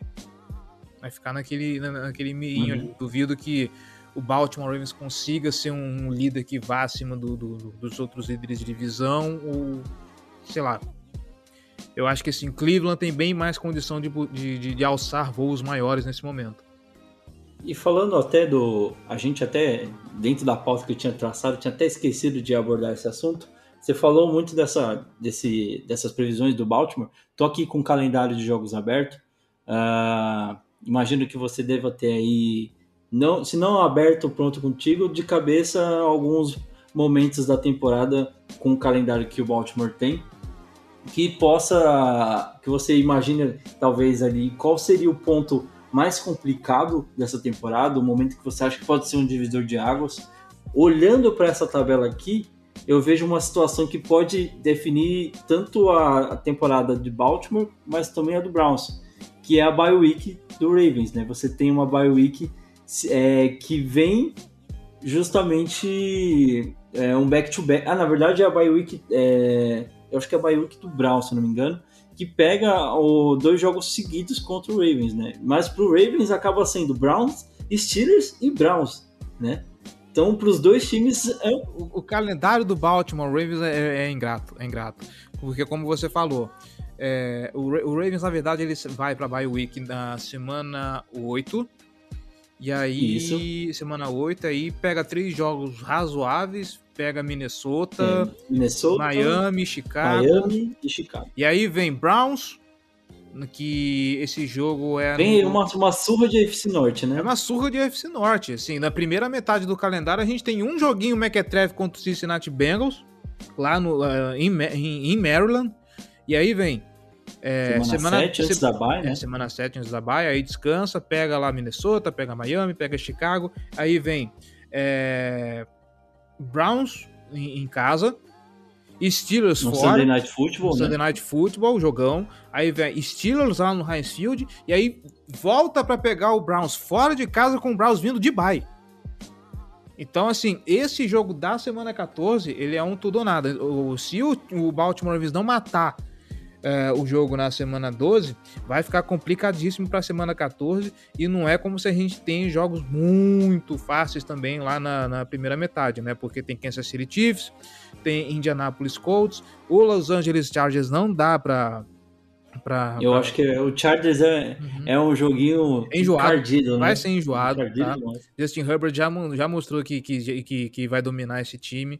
E além dele, você tem uma, uma equipe que está se formando muito é, sólida ao redor dele, né? Sim, Eu acho que é o que faltava no, uhum. no Chargers era realmente o cara para fazer a diferença como o Herbert fez. Né? E outra zica dos Chargers foi lá para Baltimore agora, porque a gente sempre fala de lesão nos Chargers. Todo ano é a mesma coisa, lesão nos Chargers. Aí eles começam a temporada tem 5, 6 jogadores fora. Baltimore tá nessa toada, sabe? A gente tá uhum. tá sem os dois wide receivers, a gente tá sem o Kevin Zeitler. Uh, o Jimmy Smith deu um susto na gente recentemente aí, tá, tá meio complicada a situação lá nos treinos. Esse miolo de EFC Norte aqui entre as semanas 12 e 14, e aí depois vai lá para Green Bay, pra, aí depois recebe Green Bay e pega de novo o Bengals, sabe? Vai ser um. Mas esse, essa segunda metade de calendário é muito decisiva. E ainda fecha contra os Steelers, né? Porque esse jogo da. Esse último jogo, dependendo do que tiver acontecendo na temporada aí, pode ser um jogo decisivo para os dois, né? Exatamente. Dependendo do que os Steelers fizeram na temporada, você pode ter uma final para ver quem vai ficar com uma segunda vaga ali, uma, ou até dependendo, sei lá, uma, uma, uma liderança da divisão. É, eu não sei, eu acho que vai ser um ano é, puxado demais né, na FC Norte. E como eu falei com, com o pessoal do, do, do da Rudei, né, a gente estava até analisando esse cenário do calendário do, do Browns e do, do Ravens. De certa forma, é difícil para os dois, porque ao mesmo tempo que o Browns entra na bye depois de ter jogado contra o Ravens e sai da bye jogando contra o Ravens, é, o Ravens tem um calendário que, de certa forma, imaginando para o Browns, é, o Browns falou, nossa, tá ruim. Aí ele olhou do Ravens e falou, podia tá pior, né? que é tipo, você pega dois, é, três jogos seguidos dentro da divisão, né? Então, pensando aí em critérios de desempate dentro da própria divisão, são três jogos seguidos que você precisa ganhar pelo menos dois. Sim. Porque você tem dois jogos em casa, né? Não, é, não, os dois são fora, desculpa. Tem pelo menos um jogo em casa você tem que ganhar, né? Sim. Contra o Browns. Uhum. E assim, o, o, Browns tem uma leve vantagem que é o, o jogo posicional, né? Porque se eu não me engano, o Browns ficou em terceiro temporada passada, então ele pega os outros terceiros da, da, da EFC. Então é uma coisa que uhum. dá um pouquinho mais facilitada, sabe? Sim. Pra Baltimore vai ser complicado. A vantagem pra galera da EFC Norte é que eu, talvez seja a divisão que menos viaja, né? Sim, pegou um, um calendário mais tranquilo dentro de, dessa, dessa, questão de viagens, né? E até tava falando com o pessoal, né? A FC Norte esse ano todo mundo joga contra Green Bay, que é um jogo, para mim, muito armadilha. A gente até algumas semanas atrás estava feliz. Oh, talvez a gente não jogue contra o Aaron Rodgers, olha, vai ter um. Mas aí você vê os caras é, postando lá, não, vamos pra última temporada com tudo, e aí a gente fica naquela, e aí, cara, se der certo, se esses caras vierem na fúria, tá todo mundo ferrado.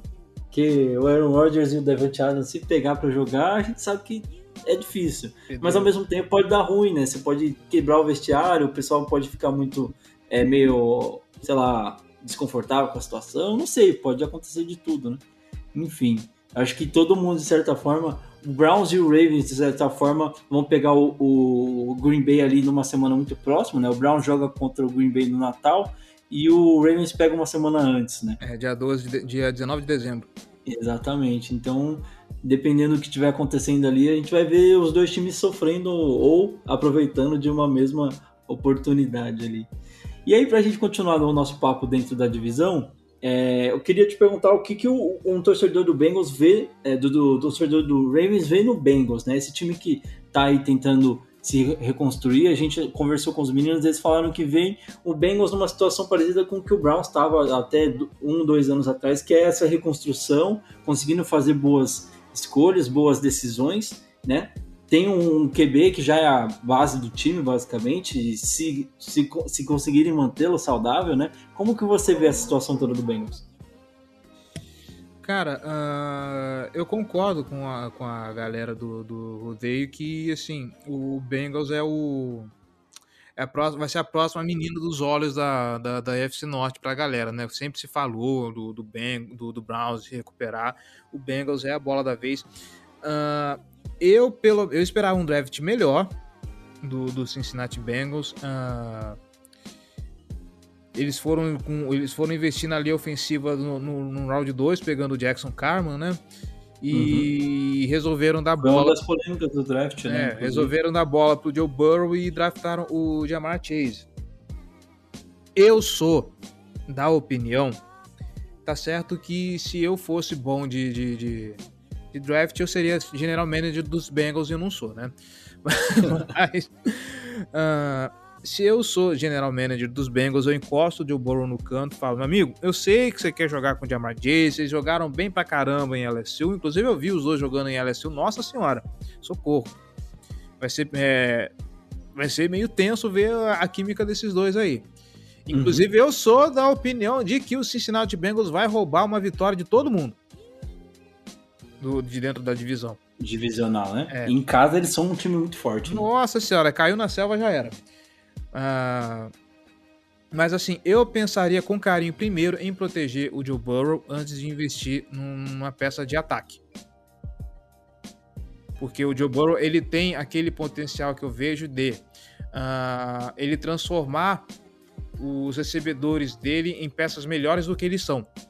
Uhum. Eu vejo isso no Joe Burrow. Tem peças ruins também, né? É claro que agora com o Chase fica um outro nível, uhum. mas você não tinha peças é, ruins. Né? exatamente. Assim, o, assim o, que, o que ele tinha ali já dava para fazer muita coisa. Então, e o, o, o, Joe Burrow tá vindo de uma, uma situação mais complicada, né? Ele tá vindo de uma lesão ali muito, é, muito feia, muito chata. É, é, inclusive, acho que até pegando esse exemplo que você falou, essa conversa com o Burrow, falou, meu amigo, vamos sentar aqui. Uhum. Deixa eu te falar o que, que a gente vai fazer no draft esse ano. Uhum. E aí, enquanto a gente tá conversando, deixa o vídeo da lesão dele acontecendo. É. Falando assim, meu amigo, é isso que eu não quero que aconteça. Uhum. Então, vamos te proteger primeiro. E a gente promete que vai, vai endereçar de alguma forma alguma coisa para te ajudar a ter mais alvos. Mas eu não quero que essa situação aqui do vídeo se, aconteça é, de novo. É, você vira, você vira para ele, você vira para ele e fala: "Então, cara, é o Jamar Chase ou o seu joelho? O que, que você escolhe?" Mas é, é complicado mesmo. O, o, o pessoal do, do, do, rodeio concorda com a decisão que foi tomada. Eles acreditam que o, o Bengals, inclusive, depois reforçou, como você mesmo mencionou, uhum. A OL e trouxeram não só isso, mas também, trouxeram um, um, coordenador de linha ofensiva, né, o Pollock, que é um cara que faz que fez trabalhos bons e eles acreditam que pode ajudar essa linha ofensiva a dar um, passo à frente. O Browns teve uma decisão muito boa nesse sentido, trazendo o, o Bill Callahan do, do Washington, que é um dos treinadores mais conceituados da liga, e a gente viu o resultado que deu de 2009 para 2020 em termos de linha ofensiva. Claro que trouxe peças, é, foi atrás do Jack Conklin, deu um contrato gordo para ele, né, que hoje a gente viu que já tem contratos maiores e o Browns conseguiu uma ótima barganha. Mas também trouxe o Derrick Wills, reforçou com é, backups importantes que ao longo da temporada acabaram se ferrando também, mas enfim. É, eu acho que você ter alguém que consiga a, pegar o que você já tem ali e potencializar é muito mais importante do que você só trazer nomes e nomes e nomes, né? Bom, você traz o Jamar Chase e aí você tenta ajeitar sua linha ofensiva, não traz aquelas peças para proteger o Burrow. Eu não lembro como foi a, a, a free agency do Cincinnati Bengals, para ser, pra ser bem honesto. De, de, de, é a única assim que eu realmente acho que chamou mais atenção foi o Hendrickson, né? Foi, né? Então, mas eu acho que, assim, como eu falei, o o Cincinnati Bengals tem, vai ficar em último na divisão, mas assim, ele vai arrancar ali umas vitórias do, do de, de, alguns times. Eu acho que talvez se tem algum time que ele não que eles não consigam alguma coisa, talvez seja o Browns. E ainda assim não é nada garantido. Até porque o jogo ano passado lá, é, o próprio jogo em Cincinnati foi disputado foi. até a última bola, literalmente. Né? Acabou Sim. na última bola. O Cincinnati Bengals fez jogos apertados na temporada passada. E o time deu azar, Sim. né? Muito, muito. Até, até deu, ganhou um, um, jogo dos Steelers onde ninguém imaginava que Sim, ia ganhar. Exatamente. exatamente. Com o QB, terceiro QB, um jogo disputadíssimo. Claro que todo mundo com os ânimos infla, é, inflamados por Juju Smith-Schuster, que fez o favor para para todo mundo, dançando no logo das pessoas. Uhum. E aí trouxe aquele calor que o jogo talvez não tivesse. E, mas é um time encardido. Eu acho que, como você falou, é, acho que vai assumir uma posição de fiel da balança na classificação da divisão, né? Se você for até Cincinnati e conseguir uma vitória, suas chances na temporada são maiores.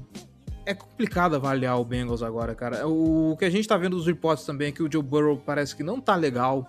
Uhum. É, ainda tem que pesar isso. É, então, assim, é muito incógnito esse Cincinnati Bengals, cara. Uh, eu continuo achando que não vai ser aquela. Que, que ainda vai ser o último, ainda vai ser o patinho feio da divisão, mas. Uh, já olhando para um cenário diferente, né? É, não vai ser aquela, aquele negócio de, nossa senhora, o pior time da, da, da, da, da NFL, não. Eu acho ali que vai ser um time assim que vai conseguir, sei lá, umas 4, 5 vitórias. Talvez um pouco mais, inclusive. É, e aproveitando também talvez um calendário um pouco mais tranquilo, né? uhum. né? Pode ser uma, uma boa oportunidade para o é. Bengals.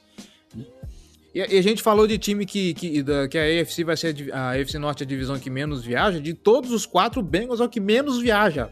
Geral. Então, vai ficar é, muito é, confortável. Aproveitar um calendário desse para de repente conseguir dar uma, uma, ter uma temporada boa, trazer uma confiança boa para o time, já para que esse, essa, essa virada de mesa aconteça mesmo, né? Sim. Sair dar uma moral até pro, pro head coach que precisa disso, né? Tá ali no hot seat. Uhum. Uh, apesar do que a gente falou, né, de ser um cargo público, mas é, eu acho que a, a, gente vê a NFL num nível tão diferente que a pressão da torcida, caso a temporada não seja boa, eu acho que pode pesar bastante numa demissão nesse caso, né? Então o, o, o precisa de uma boa temporada no Bengals para conseguir se manter no cargo, né? Exatamente, mas assim, é, potencial para ele conseguir bons resultados, ele tem. Vai depender muito dele, de, dele, de como ele vai ajeitar esse time.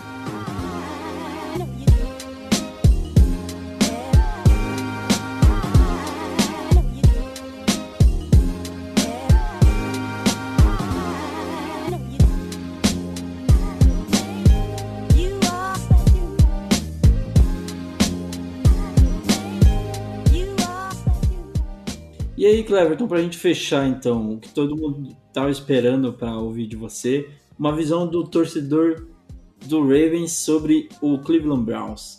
Como é que você vê todo esse. É... Assim, a gente teve muitas coisas que aconteceram nos últimos anos. O Browns chega para 2021 de uma forma muito diferente do que é, nossos rivais estão acostumados a ver. Né? Você vê fora de campo uma equipe que consegue se organizar muito bem, é, começa a fazer movimentos que torcedores do Browns têm que esfregar o olho para acreditar, porque a gente tem históricos bizarros com o front office, de caso do, do general manager mandar mensagem para o head coach pedindo para colocar o cara para jogar, porque ele é estrela, é o QB que todo mundo queria ver, né? E o cara é punido, o time é punido por causa disso. Acho que é um dos das lembranças mais bizarras que eu tenho do Ray Farmer pedindo pro, pro Manziel entrar, né? E além das escolhas péssimas em drafts e tudo mais, né? A gente tá falando de Trent Richardson, Brandon Whedon e vários outros casos, né?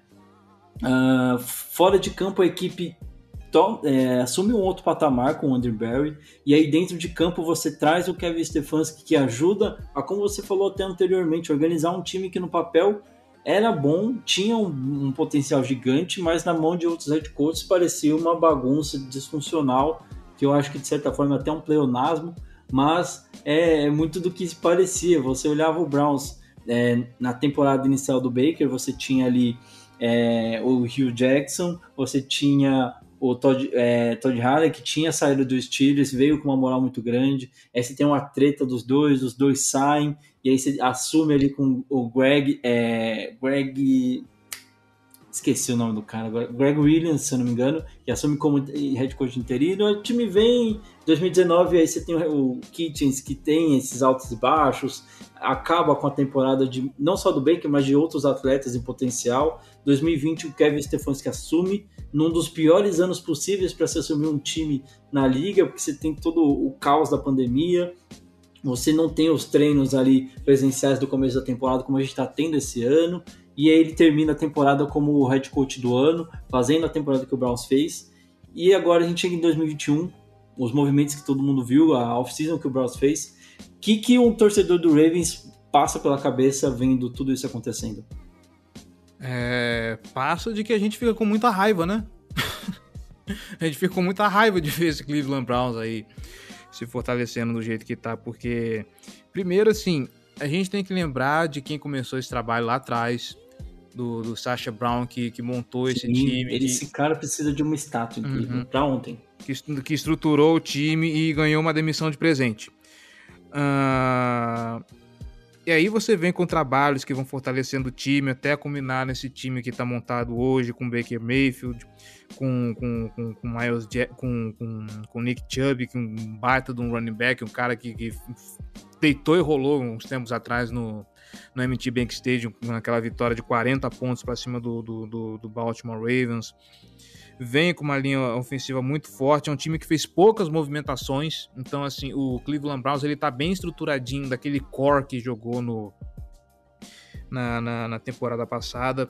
É... Mexeu na- nas principais dificuldades, né? Eu acho que é o que Uhum. acaba sendo muito essencial, né? Tinha uma secundária péssima, é, um grupo de linebackers é, que era muito questionável Uhum. e trouxe o que estava faltando, né? Trouxe ali duas peças importantes para a secundária, reforçou o grupo de linebackers, né? E, é, e aí vem, traz mais um Tyrande aí pra jogar junto com, com o David Joko, né? Que é o Greg Nilsson, que, que deixou o tio dele com muita raiva. Ah, e aí depois, no, nossa, cara, o segundo round, eu acho que tinha. Foi no segundo round, se eu não me engano, acho que tinha muita gente arrancando os cabelos com, com o draft do, do Osso Kuramoa. Sim, é- é, Uhum. é- era um cara que eu gostaria de ver em outro lugar da, da, da UFC Norte. Eu gostaria de ver ele vestindo roxo. Eu não sei se. E, e- e tava sobrando ali, né?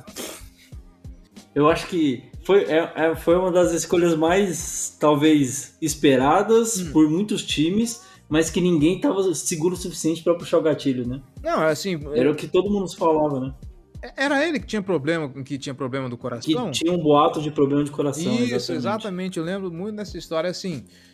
O cara tinha problema de coração, mas ele jogou no college, gente. Assim, se tivesse algo que realmente impeditivo, se ele tivesse perdido os jogos, passado por N cirurgias, tudo bem, mas, sabe, o cara tem problema de coração e jogou. Sabe, pra mim foi o, o, o, o, head coach, o Kevin Stefanski virar pro general manager do Browns e virar assim, e aí, vamos? Cara, é o Baker se estabelecer como, como QB, ele tá, tá mais estável na posição, ah, ele tem uma linha ofensiva que, que dá para apoiar ele nisso, ele tem recebedores muito bons. Ah, se o, o Odell também, que precisa mostrar serviço, se o Odell finalmente desencantar também nesse time do Cleveland Browns, que eu acho que eu, eu não sei, mas eu imagino que é, os torcedores do Browns estão meio que desencantados com ele, né? Porque ele não mostrou ainda para que veio, já, ele fez coisas muito boas no time, mas ele não mostrou se aquele Odell que se viu no, no New York Giants, um cara desse desencanta, e aí você tem Jarvis Landry do outro lado, e aí você tem esse jogo corrido muito forte com Nick Chubb, você tem uma defesa muito potente, muito física, sabe? É difícil você ver é, a AFC Norte na mão de, outra, de outro time que não seja o Browns, né? Aí é ver o que acontece pro resto da temporada, mas enfim. É, até porque a gente fala, é, no, o papel ele sempre mostra muita coisa e as expectativas ao longo da temporada elas mudam muito porque a NFL é uma liga de um nível muito alto de jogo, né? Então nem sempre o time que está mais bem preparado, o time que está ali de certa forma favorito, consegue ter a, mesma sorte, né? Não, eu falei isso por muito tempo, de assim, o Cleveland Browns no papel é um ótimo time. É, só precisa ver agora o, a questão de transformar esse elenco num, num time de verdade. E o Kevin Stefanski está provando que é capaz de fazer isso. Sim. E agora com, já tem um ano de experiência, já entendeu como é que funciona a, a AFC Norte, já entendeu como é que funciona o Cleveland Browns. Uh, como eu falei, o core do time tá todo ali. Acho que tirando o Cleveland Browns, acho que só o Tampa Bay Buccaneers conseguiu isso, de manter o, o time do, do, do, do, ano passado de volta. Uhum. Então, assim, as chances são muito boas.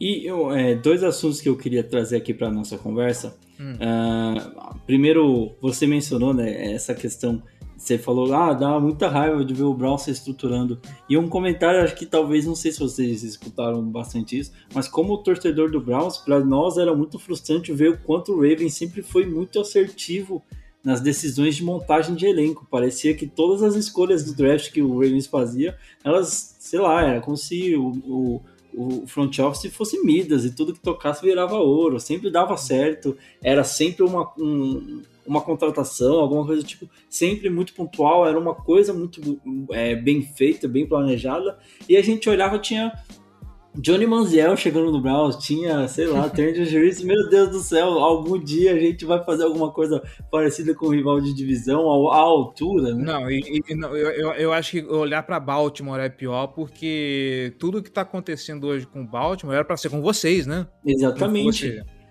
E até o, o, GM fosse... de vocês podia ser o nosso GM hoje, né? Sim. Não sei se aconteceria dessa forma, mas poderia ter acontecido. Né? Pô, imagina Ray Lewis, Jonathan Ogden jogando no, no Cleveland Browns. É, a gente fala, é, na verdade, assim, é, a gente fez um conteúdo bem legal que tá para sair no, no, nosso canal no YouTube. A gente foi atrás de um, de um, de um produtor de conteúdo, de conteúdo do Browns lá da gringa, né? O Queens. E conversamos com ele por um tempinho foi bem engraçado, inclusive, porque o meu inglês resolveu não aparecer no dia. Acontece. Então, é, mas enfim, e ele falou muito disso, né? Dessa questão do, do quanto o Ravens. É, ele colocou como roubar, né? Não sei se talvez. acho que é um termo mais fácil de utilizar aqui. Roubou muita coisa do Browns, né? Roubou a pique que era para ser o Ray Lewis, roubou o Super Bowl que podia ser do Browns, que era uma construção que estava toda pronta, né? E aí você só leva para outro lugar e Baltimore ganha todos os louros no, por um outro nome numa outra cidade, né? Acho que para quem é de lá, para quem acompanha, acompanhou todo esse drama, acho que é muito frustrante, né? Você tem um time que desde 99 não consegue ter o mínimo de decência no, em escolhas de, de, de, de administração, né? E aí você olha para o time que está lá, que era para ser você levando tudo, né? Tendo toda a, a sorte do mundo e realmente é, é, frustrante mesmo, né? E agora a gente vê, de certa forma, a, a gente conseguindo se igualar. Eu vi um comentário de uma, de uma insider que ela cobre os times da, da FC Norte. Eu não vou lembrar o nome dela porque é muito difícil. É, não sei até se vocês. É, eu, é, acho que ela cobre bastante os Steelers, mas ela cobre a FC Norte no geral. É a Diti, alguma coisa assim. Eu não lembro o nome dela agora mas perguntaram para ela se dos, dos training camps que ela estava cobrindo esse ano, o que, que ela via de diferente, né? E ela fala que é a primeira vez em muito tempo que ela cobre é, os training camps que, e vê que em Cleveland você tem o mesmo nível de competitividade, mesmo nível de qualidade do que você tem em Pittsburgh e em Baltimore. Pela primeira vez em muitos anos que ela cobre. Eu acho que mostra muito dessa virada e o que, que a gente pode esperar para essa temporada desses times, né? Para essa FC Norte que promete muito. Não, para mim, se, se, eu não espero menos que um espetáculo. Assim, eu tô vendo o, o, os times da FC Norte se matando porque assim, o nível tá. O, o sarrafo esse ano tá alto. É, eu lamento muito, por exemplo, olhar para Baltimore nesse momento. E toda vez que eu vou gravar vídeo de, de, de boletim, eu já vou desanimado porque ah, é fulano que se lesionou, vai ficar tanto tempo fora, é um, outro que está com problema muscular, o terceiro que vai passar por cirurgia, porque, cara, É porque os Steelers ainda estão naquele processo de renovação, mas ainda assim, cara, você sempre espera alguma coisa dos Steelers. Mas Sim. olha pro restante dos times, cara. O que, que eles têm pra oferecer? Fo- Fora da divisão, você fala, né? Oi? Não, a própria divisão da, da FC Norte, você vê o, o- poder de fogo que esses times têm hoje. Uhum. Sim. Sabe? Como, como vai ser bacana assistir? E, e- e como é um jogo muito físico, né? Esse clima de Libertadores, falta só você ver cachorro entrar em campo e papel higiênico sendo jogado. assim. Ah, em Bills, a gente, em- lá em Buffalo, a gente vê um monte de dildo assim, sendo jogado. Eu imagino, por exemplo, um, um, um Browns e Steelers, a galera jogando papel higiênico no campo, aí vem polícia, sabe? Sensacional. Pô, No, assim, no Browns teve até um jogo histórico que jogaram um monte de garrafa de vidro. no- no campo. então, né? Vai Cara, saber. assim, é. É uma das, das divisões que, assim, eu acho das mais espetaculares. Assim, eu, eu sou clubista e falo que. Eu sempre falo que a FC Norte é a melhor divisão da, da, da NFL e. eu tenho a mesma opinião. E, e- e tá pra. E, quem vier, assim, eu, eu perco meu tempo debatendo, porque, assim, não tem como, cara. Eu, eu amo essa divisão, vou defendê-la até a morte. É, eu acho que para até em, algum, em alguns anos você- a gente se pergunta, né? Talvez se o Browns tivesse, mesmo em anos que não tava tão bem, mas tivesse numa divisão ali, tipo, divisão do Giants, na divisão do, do Jaguars, por exemplo, será que era um time que tava sofrendo tanto assim? Será que não era um time que tava até disputando alguns jogos em, em playoff? Não Se, sei. for- né? se, for- se fosse um Brown, se o Brown estivesse jogando na FC East do jeito que a FC East estava ano passado, porra. É, então. E, e, é- e eu acho que é o que você falou lá no comecinho, que é uma coisa que talvez a gente... é, eu pensei em alguns momentos, assim, tipo, poxa, é muito chato. Você vê no ano que o Browns tá com tudo para se classificar, é um ano onde todos os times estão, de certa forma, ainda fortes, né? Mas aí você pensa por esse lado, fala, mano, que graça teria ganhar uma divisão depois de tanto tempo é, com todo mundo ruim, sabe? Com todo mundo, sei lá, meio é, manco das pernas. Então eu acho que é, tem esse lado também de você falar, mano, a gente se ganhar, vai ganhar num ano que é pra não esquecer, sabe? Tipo, todos os times estavam é, em, boa, em boas condições, a gente tinha uma, uma divisão muito disputada. Então qualquer um dos três que leve vai ter aí um- uma lembrança muito bacana de em 2021 tivemos um dos melhores anos da FC Norte e o campeão da divisão foi é, Steelers, foi Bengals, foi é, Bengals não, né? Acho que como a gente falou, É. Bengals vai ficar difícil. Foi o Ravens, foi o Browns. Eu acho que realmente vai ser uma coisa muito legal da gente olhar lá no final da temporada e falar, mano, que ano que a gente teve. É, o, o- assim, é, com os times competitivos e tendo um calendário difícil, Sim. sabe? Não vai ser aquela história de, por exemplo, do 11-0 dos Steelers do ano passado, ah, que só bateu em pato morto. Não, de forma alguma. Exatamente. Você tem aí o próprio. O, não lembro o primeiro jogo dos Steelers agora, né? Mas o Baltimore começa a temporada contra o Raiders, que não é um time. é, tem aquela bagunça disfuncional ali do, do head coach, todo mundo ainda questiona o, o grande contrato que deram pro, pra, ele, pra ele lá, mas é um time encardido, sempre é, encrenca muitos jogos, inclusive foi um dos poucos times que ganhou do Kansas City é, ano passado, então é um time que sempre briga muito. O Browns começa a temporada jogando contra o Kansas City, né? Então todo mundo já começa ali. Deus de do céu. forma. Meus pêsames pra vocês. É, então, todo mundo tá ali tentando. Sabe que, tipo, você não vai ter vida fácil em, em jogo algum da temporada, né? Então, é, eu acho que é vai ser um ano muito memorável. Cleverton, pra gente finalizar então, meu amigo, eu queria te agradecer muito pelo programa que a gente fez aqui. Ah, tô olhando pro Bruto aqui, a gente tá com uma hora e quarenta já, e foi uma conversa muito gostosa, um papo muito bacana. Pra gente finalizar, eu vou te pedir as suas impressões finais aí, considerações que você queira deixar no, pro nosso querido ouvinte que tá assistindo ou ouvindo a gente, no caso, né? Como estamos falando de um podcast, que é áudio, então não tem como assistir. Ainda não. Mas suas considerações finais, é, seu agradecimento também aí que você queira deixar. E, cara, brigadão de verdade pela oportunidade que você deu pra gente, por estar participando aqui conosco. E desejamos toda a sorte do mundo, menos pro Ravens, é claro. É, no projeto do Caso do Corvo, toda a sorte do mundo, mas pro Ravens, nem tanto assim. Tá certo. Só pra não deixar uma informação em branco, o primeiro jogo da temporada regular pro Pittsburgh Steelers é contra Buffalo. Que é um dos que tá brigando ali pela divisão, pela Ixi. conferência, no caso, né? Uhum. Mas é isso. Obrigado, Weber, pelo convite. Obrigado, torcedor do Cleveland Browns, por ter acompanhado todo esse papo. É, se vocês quiserem saber um pouco mais do, do rival, cola lá, é, fambononet.com.br barra Casa do Corvo BR, dá uma, dá uma conferida lá no, no, nosso podcast, nos nossos vídeos, no nosso conteúdo. Assim vocês ficam por dentro do Baltimore Ravens, já sabe o que esperar para quando vier os confrontos, para quando vier a, a, pancadaria nas semanas 12 e 14. É, e é isso. E torcedores dos Ravens que estiverem chegando aqui por, por conta da Casa do Corvo, pô, prestigia também o trabalho do, do Down Pound, faz que nem a gente, vai lá, escuta, é, dá uma moral pro trabalho, pro trabalho dos, dos, caras. Do mesmo jeito que eu tô falando pro pessoal do Browns prestigiar a gente, eu peço também para vocês prestigiar o trabalho dos Browns também, para ficar por dentro do, do rival, para saber o que, que tá acontecendo, para ficar por dentro para quando vier aí a temporada, saber o que esperar e acompanhar o jogo mais bem informado, porque acompanhar o jogo com informação é muito mais divertido, tá bom? Nossas redes sociais são todas arroba Casa do Corvo. E é isso, só fica aqui o meu agradecimento e, né, vambora aí que a Ravens Flock tá ansiosa para a temporada começar. Faltando poucos dias, não sei se eu costumo achar da pré-temporada, mas a gente é só pra não sentir tanta saudade assim, né? Ah, é só pra cornetar. É só pra cornetar. É. Eu, só, eu só assisti, por exemplo, o Hall of Fame Games só pra ficar cornetando no, no, Twitter. No, no, Twitter, né? E, pô, o papo, foi, é, o papo foi tão bacana que, assim, uma hora e 45 ainda ficou coisa de fora que a gente tinha combinado de falar, né? Exatamente. É, o, o calendário, inclusive, quase que ficou de fora. Eu lembrei uhum. de última hora e tentei encaixar no papo.